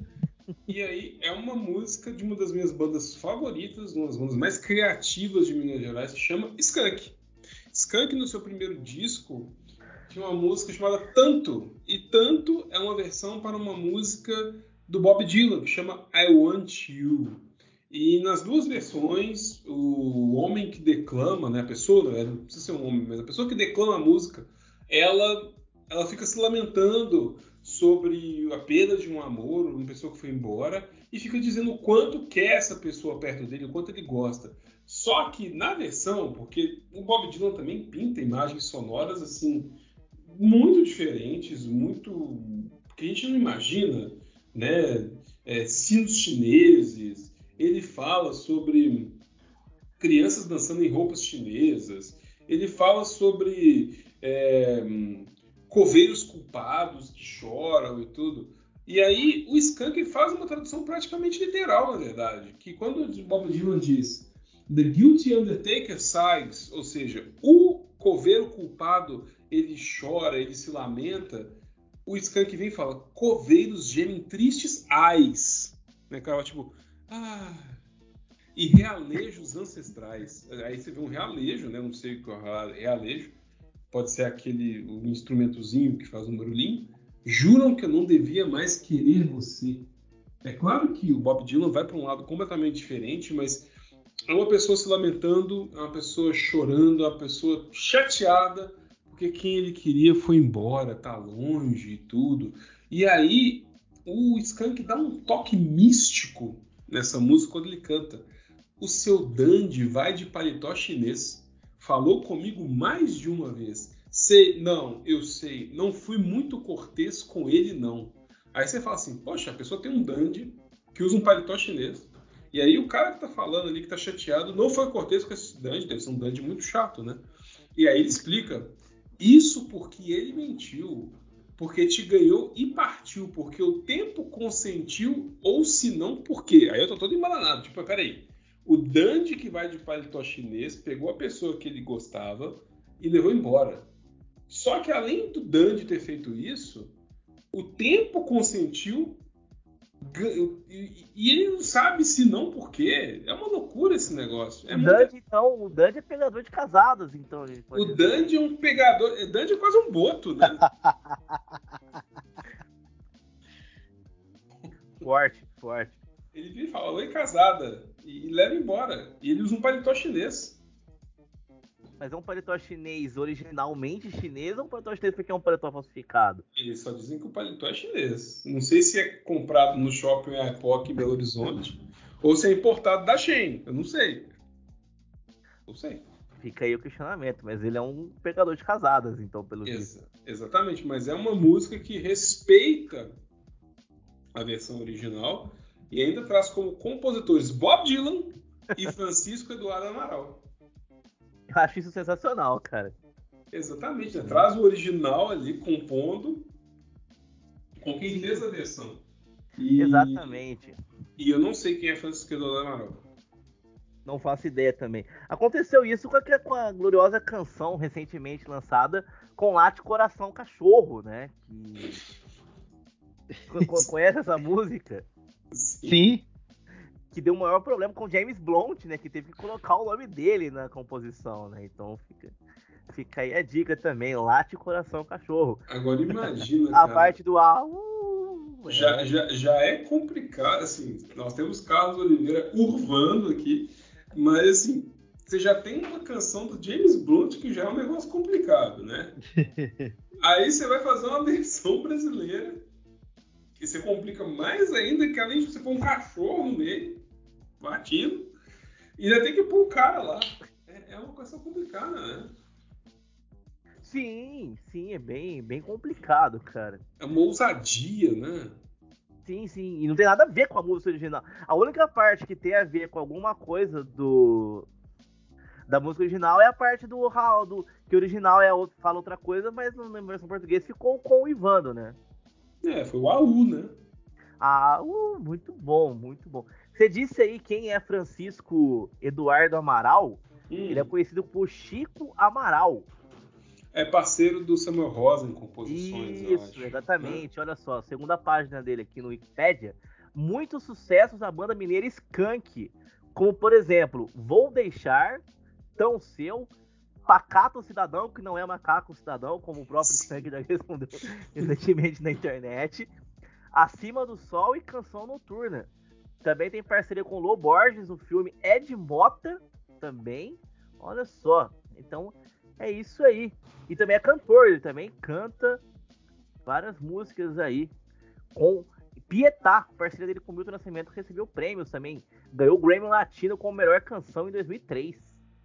É uma pessoa famosa que eu não conheço, mas é famoso. Ele é muito bom no que ele faz, inclusive. É isso aí. E aí, já que nós já terminamos nossas músicas, eu trago para você, para vocês duas bonus tracks.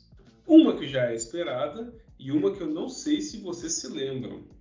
Aqui, aqui é esperado, eu tô com ela num ponto aqui pra gente tocar. Então, por favor, traz ela, traz ela aí. É aquela que É aquela. não é uma versão, é literalmente era cantada Ela é, É. cantada. Origi- Literis.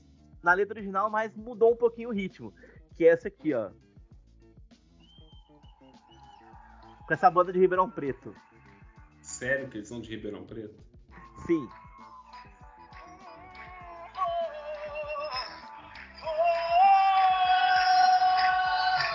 Olha, olha o clima. I can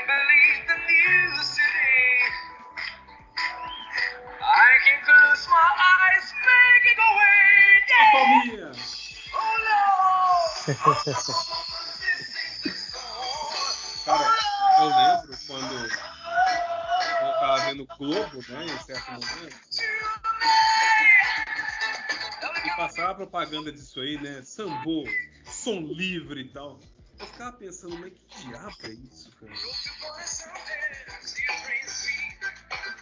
Por que isso virou um samba rock, sabe? A galera morreu e esse povo tá sambando. Sunday, Bloody Sunday.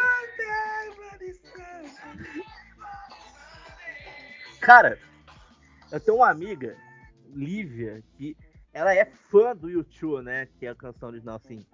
Ela disse que isso é um dos maiores crimes contra a humanidade, o que eles fizeram com essa música. Rapaz, tu sabe o que é mais engraçado? Que o que me fez pegar ranço dessa, dessa, dessa, dessa banda não foi nem as versões que eles faziam. É a voz desse camarada. É insuportável, mano. Eu não consigo, eu não consigo gostar da voz desse rapaz. Cara, É estridente, né? É muito quem- ruim. É, e pra quem tá ouvindo, a gente não sabe o que, é- o que é o Sunday Body Sunday, que é literalmente Domingo Sangrento, conta a história de um dos piores acontecimentos na Irlanda, né? Que é a terra do YouTube, que foi uma guerra que teve lá. Então, a letra era cantada originalmente, não tem nenhuma mudança da letra original, só no ritmo de samba mesmo, né? Então, em um certo momento da música, com todo mundo rindo ali no cavaquinho, no banjo, né? Tem um, tem um rapaz do banjo muito feliz ali. A letra diz o seguinte, a tradução literal: garrafas quebradas sobre os pés das crianças, corpos espalhados no beco sem saída. Mas eu não vou atender ao chamado da batalha. Isso coloca as minhas costas, coloca as minhas costas contra a parede. Aí veio o Sundays Body Sunday, que é o Domingo Sangrento, Domingo. Cara, tipo assim, ninguém pensou. Eu fico imaginando a reunião. E não é só aí, depois eu, depois eu vou trazer a lista das músicas que o Sambo fez, fez versões em pagode. Cara, mas ninguém teve na hora da reunião ali, da, da salinha, falou assim, gente, não é uma boa ideia cantar essa música em forma de samba. Vocês já viram a tradução dela? Não vai pegar bem e falar que tem criança com o pé cortado, com vidro e corpos espalhados pelo chão, cantando no- no- como se fosse música, como se fosse um grande sambão. Não, o mais engraçado, Carlos, é que eu consigo imaginar um show dessa banda aí, desse grupo, em qualquer lugar, e o pessoal levantando assim as taças de cerveja e a mulherada cantando assim como se fosse como se estivesse falando do pôr do sol, assim, Você sabe? acabou de falar do clipe que a gente. que, que, que eles cantando com um monte de gente em volta sorrindo, Meu sambando Deus. ali. Entendeu, cara? É Não assim, mas considerando o tanto que eu não gosto de YouTube, eu provavelmente estaria com a taça de cerveja levantada nesse momento, entendeu? Só de raiva, tipo, tá o nego velho, o nego velho, o nego velho, eu lá. O nego velho. Cara, o nego velho me pega bastante, cara. É, é um chamado, né? Porque assim, há, um- há todo um sincretismo nesse momento em que você evoca história da Irlanda, né? Das lutas para a independência da Irlanda, e aí você traz com isso também a história da escravidão no Brasil. O Sambô faz um sincretismo histórico. Né? É uma banda que cria, que grita por reparação histórica. Sim. grita por reparação histórica, fala, olha, nós estamos aqui denunciando crimes na Irlanda em forma de samba rock, mas também estamos, estamos evocando imagens afro-brasileiras de pessoas idosas que sofreram, foram libertadas sem ter um mínimo de educação e oportunidade para ter terra. Aí, eu acho sensacional. Cara, e, assim, e nesse CD aqui, que é o CD que eles têm esse álbum, é o, é o primeiro CD deles, né? Gravado em 2006, né? E lançado no mesmo ano, lançado em 2008, perdão, né? Lançado ali em 2008. Olha só, ó. Tem algumas músicas aqui, ó. Retalhos de Cetim, na versão samba. Porto Lisboa. Sunday Body Sunday, a terceira faixa. É preciso muito amor, deixa. This is Love. Simples Desejo com Luciana Mello. Outra versão aqui também. Quem é Luciana Mello, né? Fica aí a pergunta. Pô, Luci- pô, Luciana, Luciana Mello. Mello não é a filha do, do Jair É. Rodrigues? É filho do Jair Rodrigues, pô. Poxa, coitada. Irmã do Jairzinho. Exatamente, olha só. Aí tem aqui Minha Vida Palpite, Fato Consumado, Rock das Aranhas, do Raul Seixas, que é uma música também que fala sobre sexo. Sim, sim. Aí vem a imagem do, do Félix da novela, põe a lupa na frente da boca. Sexo! Sim. E tem uma versão que. Olá, I Feel Marilene! Good. Olá. e aí eles têm aqui uma versão de I Feel Good, Sim. que é o. E também de Satisfaction. Mas a Feel Good tem tudo a ver com samba rock, né, cara? Porque é uma pessoa. Essa eu não reclamo da versão, porque, apesar da voz horrorosa, né, do Sa- Sandami, que é o vocalista do Sandami. samba, é, eu não reclamo porque é uma música alto astral. Então você fala, tipo, pô, beleza, faz uma versãozinha ali, galera se diverte e tal. Mas fazer versão de rock and roll do Led Zeppelin, que tá acima de I Feel Good, é demais, né? Sim. Apesar Cara, da vibração ser boa também. Mas como tragédia pouco e bobagem, Sambo lançou mais dois CDs só. Em 2014, eles lançaram em estúdio e em cores. Hum, Que é o primeiro álbum em estúdio deles, que tem Andança, Eu Só Quero um Xodó, e Deixa Isso Pra Lá, é um pouco porri. Passa em Casa, que virou abertura do É de Casa, então a desgraça ficou maior ainda. Passa em casa. Ah, não é do Tribalistas, cara? É do Tribalista, mas o Sambo Nossa. fez uma versão. Tribalistas já é ruim o suficiente, eles ainda faz a versão Sim. sambô de Tribalistas. Tempo Perdido, É, aí é foda. Na Rua, na Chuva, na Fazenda. É. Ai. Don't Me Down também tem aqui. Os Beatles. deles, né? Exatamente. Come Together. Tragédia no Fundo do Mar. Talvez seja a maior música deles, eu imagino. Tragédia no Fundo do Mar. Evoca uma imagem muito séria acerca deles, né? Sim. E aí tem o terceiro CD deles, né? Porque eles não param também, né? Eles não param. E eles precisam aqui, que é o Pediu pra Sambar Sambô. Por que, Jesus? Tirado- que nada mais é do que uma coletânea de, vídeo, de vídeos que eles fizeram aqui, de músicas que eles fizeram em outros, em outros locais ali, né? Que eles fizeram em outras partes da carreira dele. E tem também álbuns ao vivo, que é o Estação Sambô, ao vivo. Sim. E também o Pediu pra Sambar Sambô ao vivo. E o álbum Made in Brasil, que são coletâneas. Então, tá aí o Sambô. Pois é, cara. Aí quando você acha que o país tem salvação, ele não tem mais, né? É, é muito difícil ter que lidar com esse tipo de coisa. Só que eu tava pensando aqui, pra gente encerrar bem, né? Encerrar em altíssimo astral esse episódio, que a gente ficou falando sobre versões brasileiras de músicas estrangeiras. Só que eu vou além. Eu vou além, porque assim, é, a gente tem que ser insaciável, a gente tem que buscar sempre o limite, né? Como o Marcos bem disse, a gente tem que buscar sempre o limite do corpo humano. né? Ele disse antes da gente começar o episódio, a gente tem que buscar os limites. Eu não lembro, eu não lembro disso.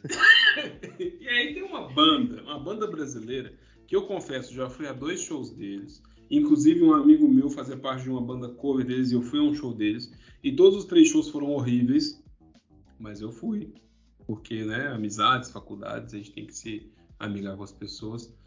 Tem uma banda brasileira, extremamente desafinada, com músicas muito chateantes, cujo vocalista andou namorando com menores de idade, aí, inclusive tomou um soco no meio da cara de um vocalista de uma banda maravilhosa chamada Charlie Brown Jr. Estou falando de Los Hermanos.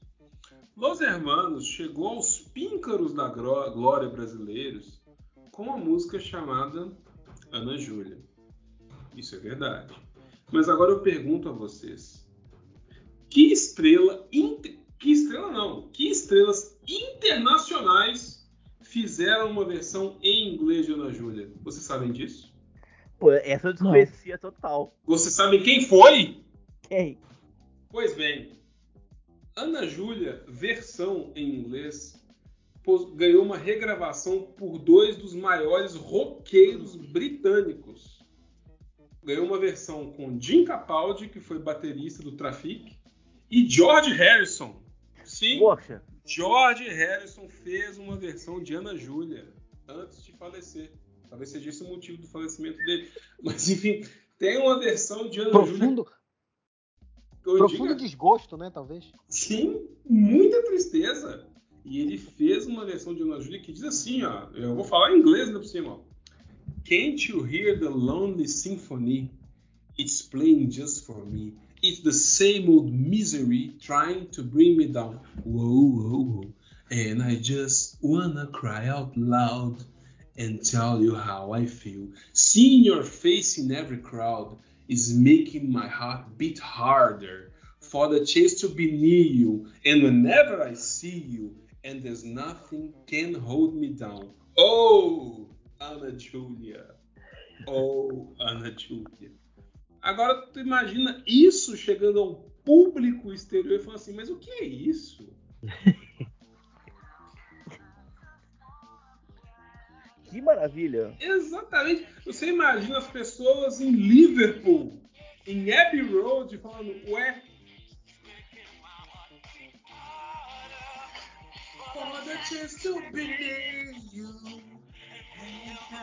Cara, eu fiquei imaginando como o George Harrison decidiu gravar a música, né? Ele tava um belo dia em Sim. algum lugar e ouviu e falou assim: tá aí.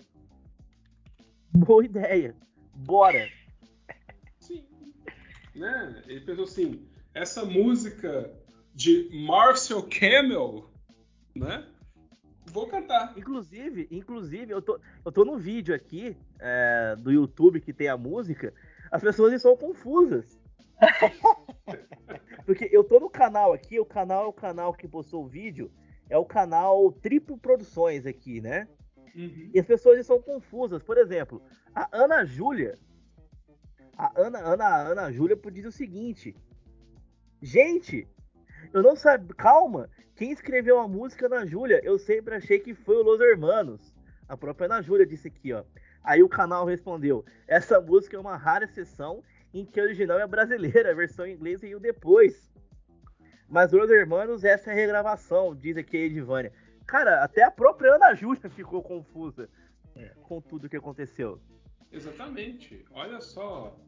A cover gringa de Ana Júlia conta com ninguém menos que George Harrison na guitarra, Paul Wheeler do The Jam nos back vocals e Ian Pace de Deep Purple na bateria. Aí você imagina, o cara gravou Smoke on the Water, o cara gravou Highway Star, o cara gravou No No No, No One Came, Burn, You Keep On Moving e gravou Ana Júlia. Loucura, loucura. É uma Que coisa loucura pensar, total. né? Sim, sim. E também eu quero fazer uma menção honrosa a um dos caras que talvez mais fizeram versões de músicas estrangeiras em português, latino.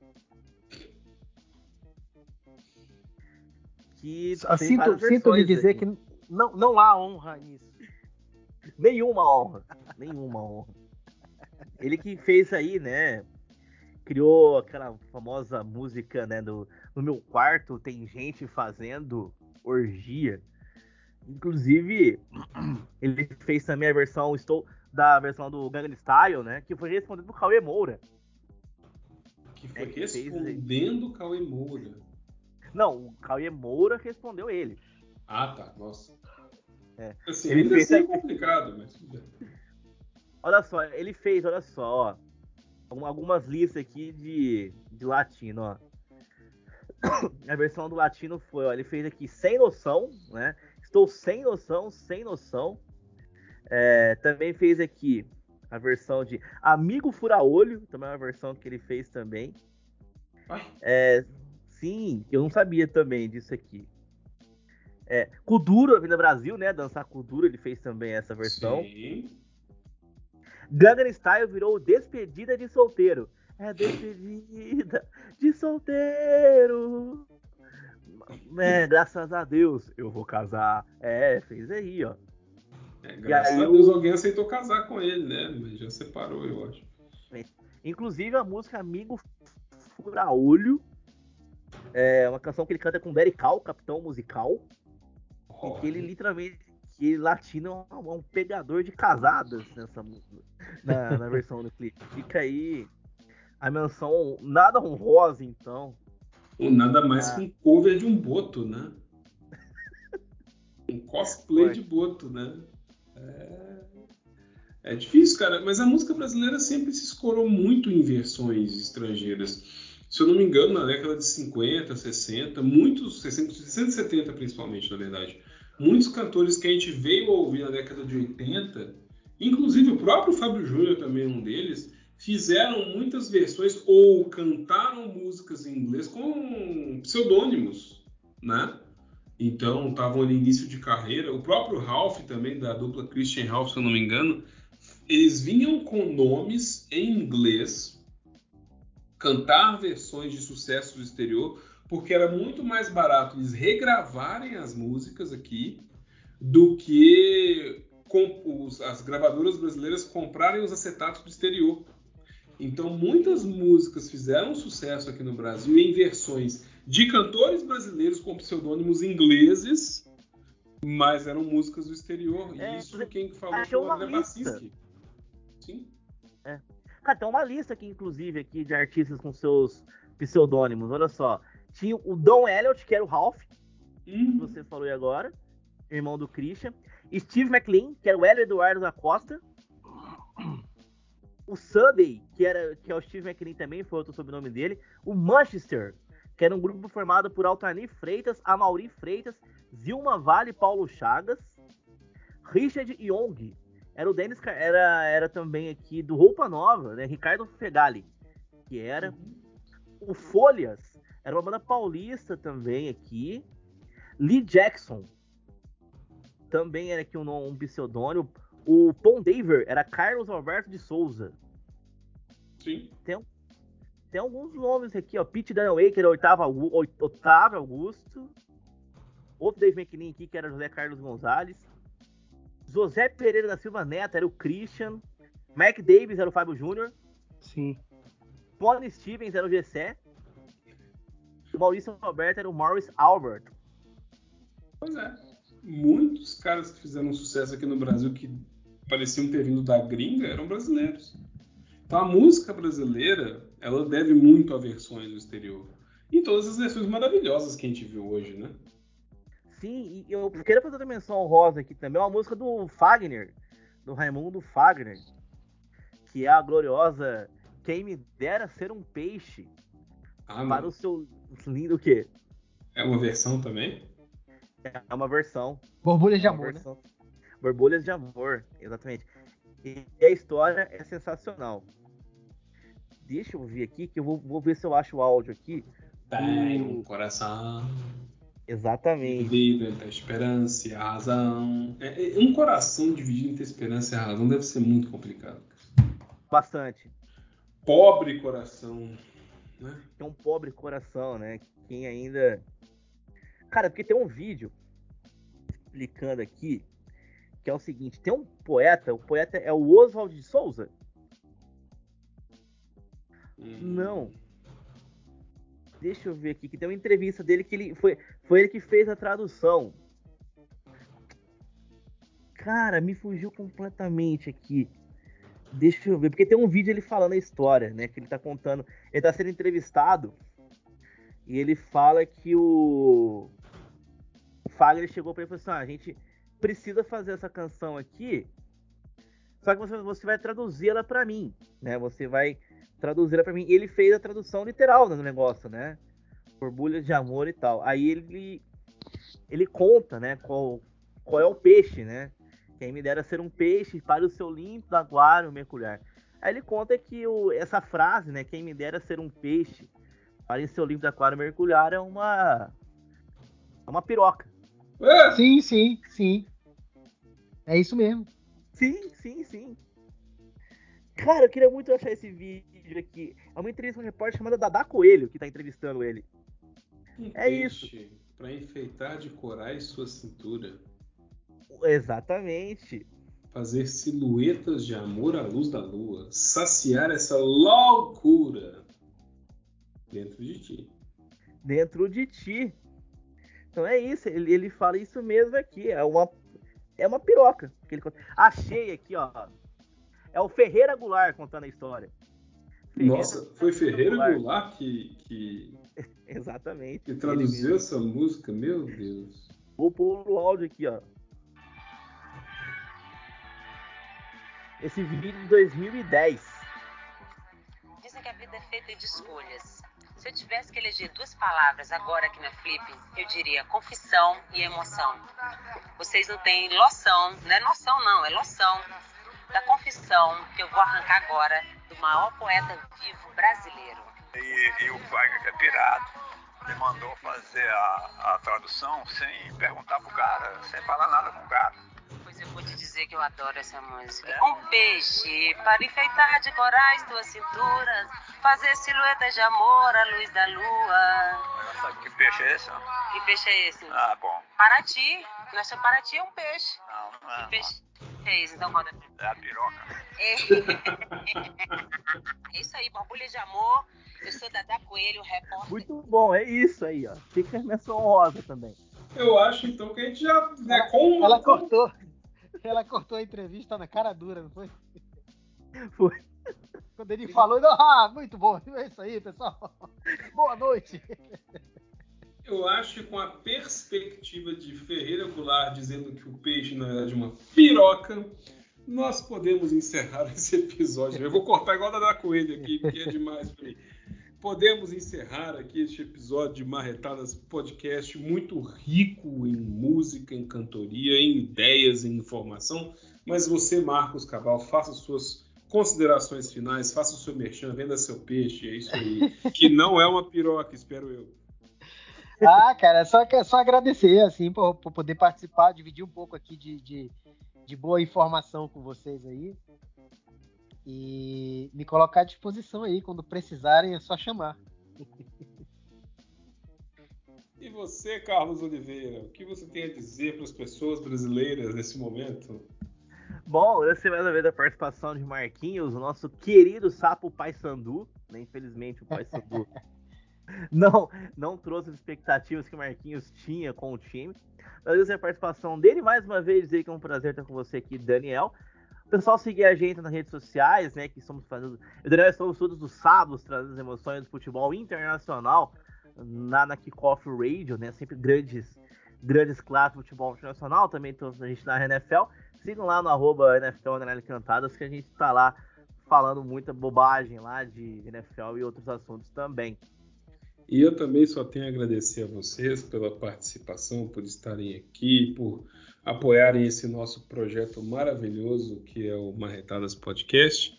Sigam também lá nas redes, eu sou arroba DFhilário, D de dado F de faca, Hilário com H. Ou procura Daniel Hilário que tu vai me achar, é só achar um cara de Black Power, assim, uma cara tranquila, ou com um balão do PT na frente, que sou eu, sou eu mesmo. Então não tenho vergonha de adicionar e conversar, que nós estamos ali para trocar uma ideia e para ver o que, que vem por aí.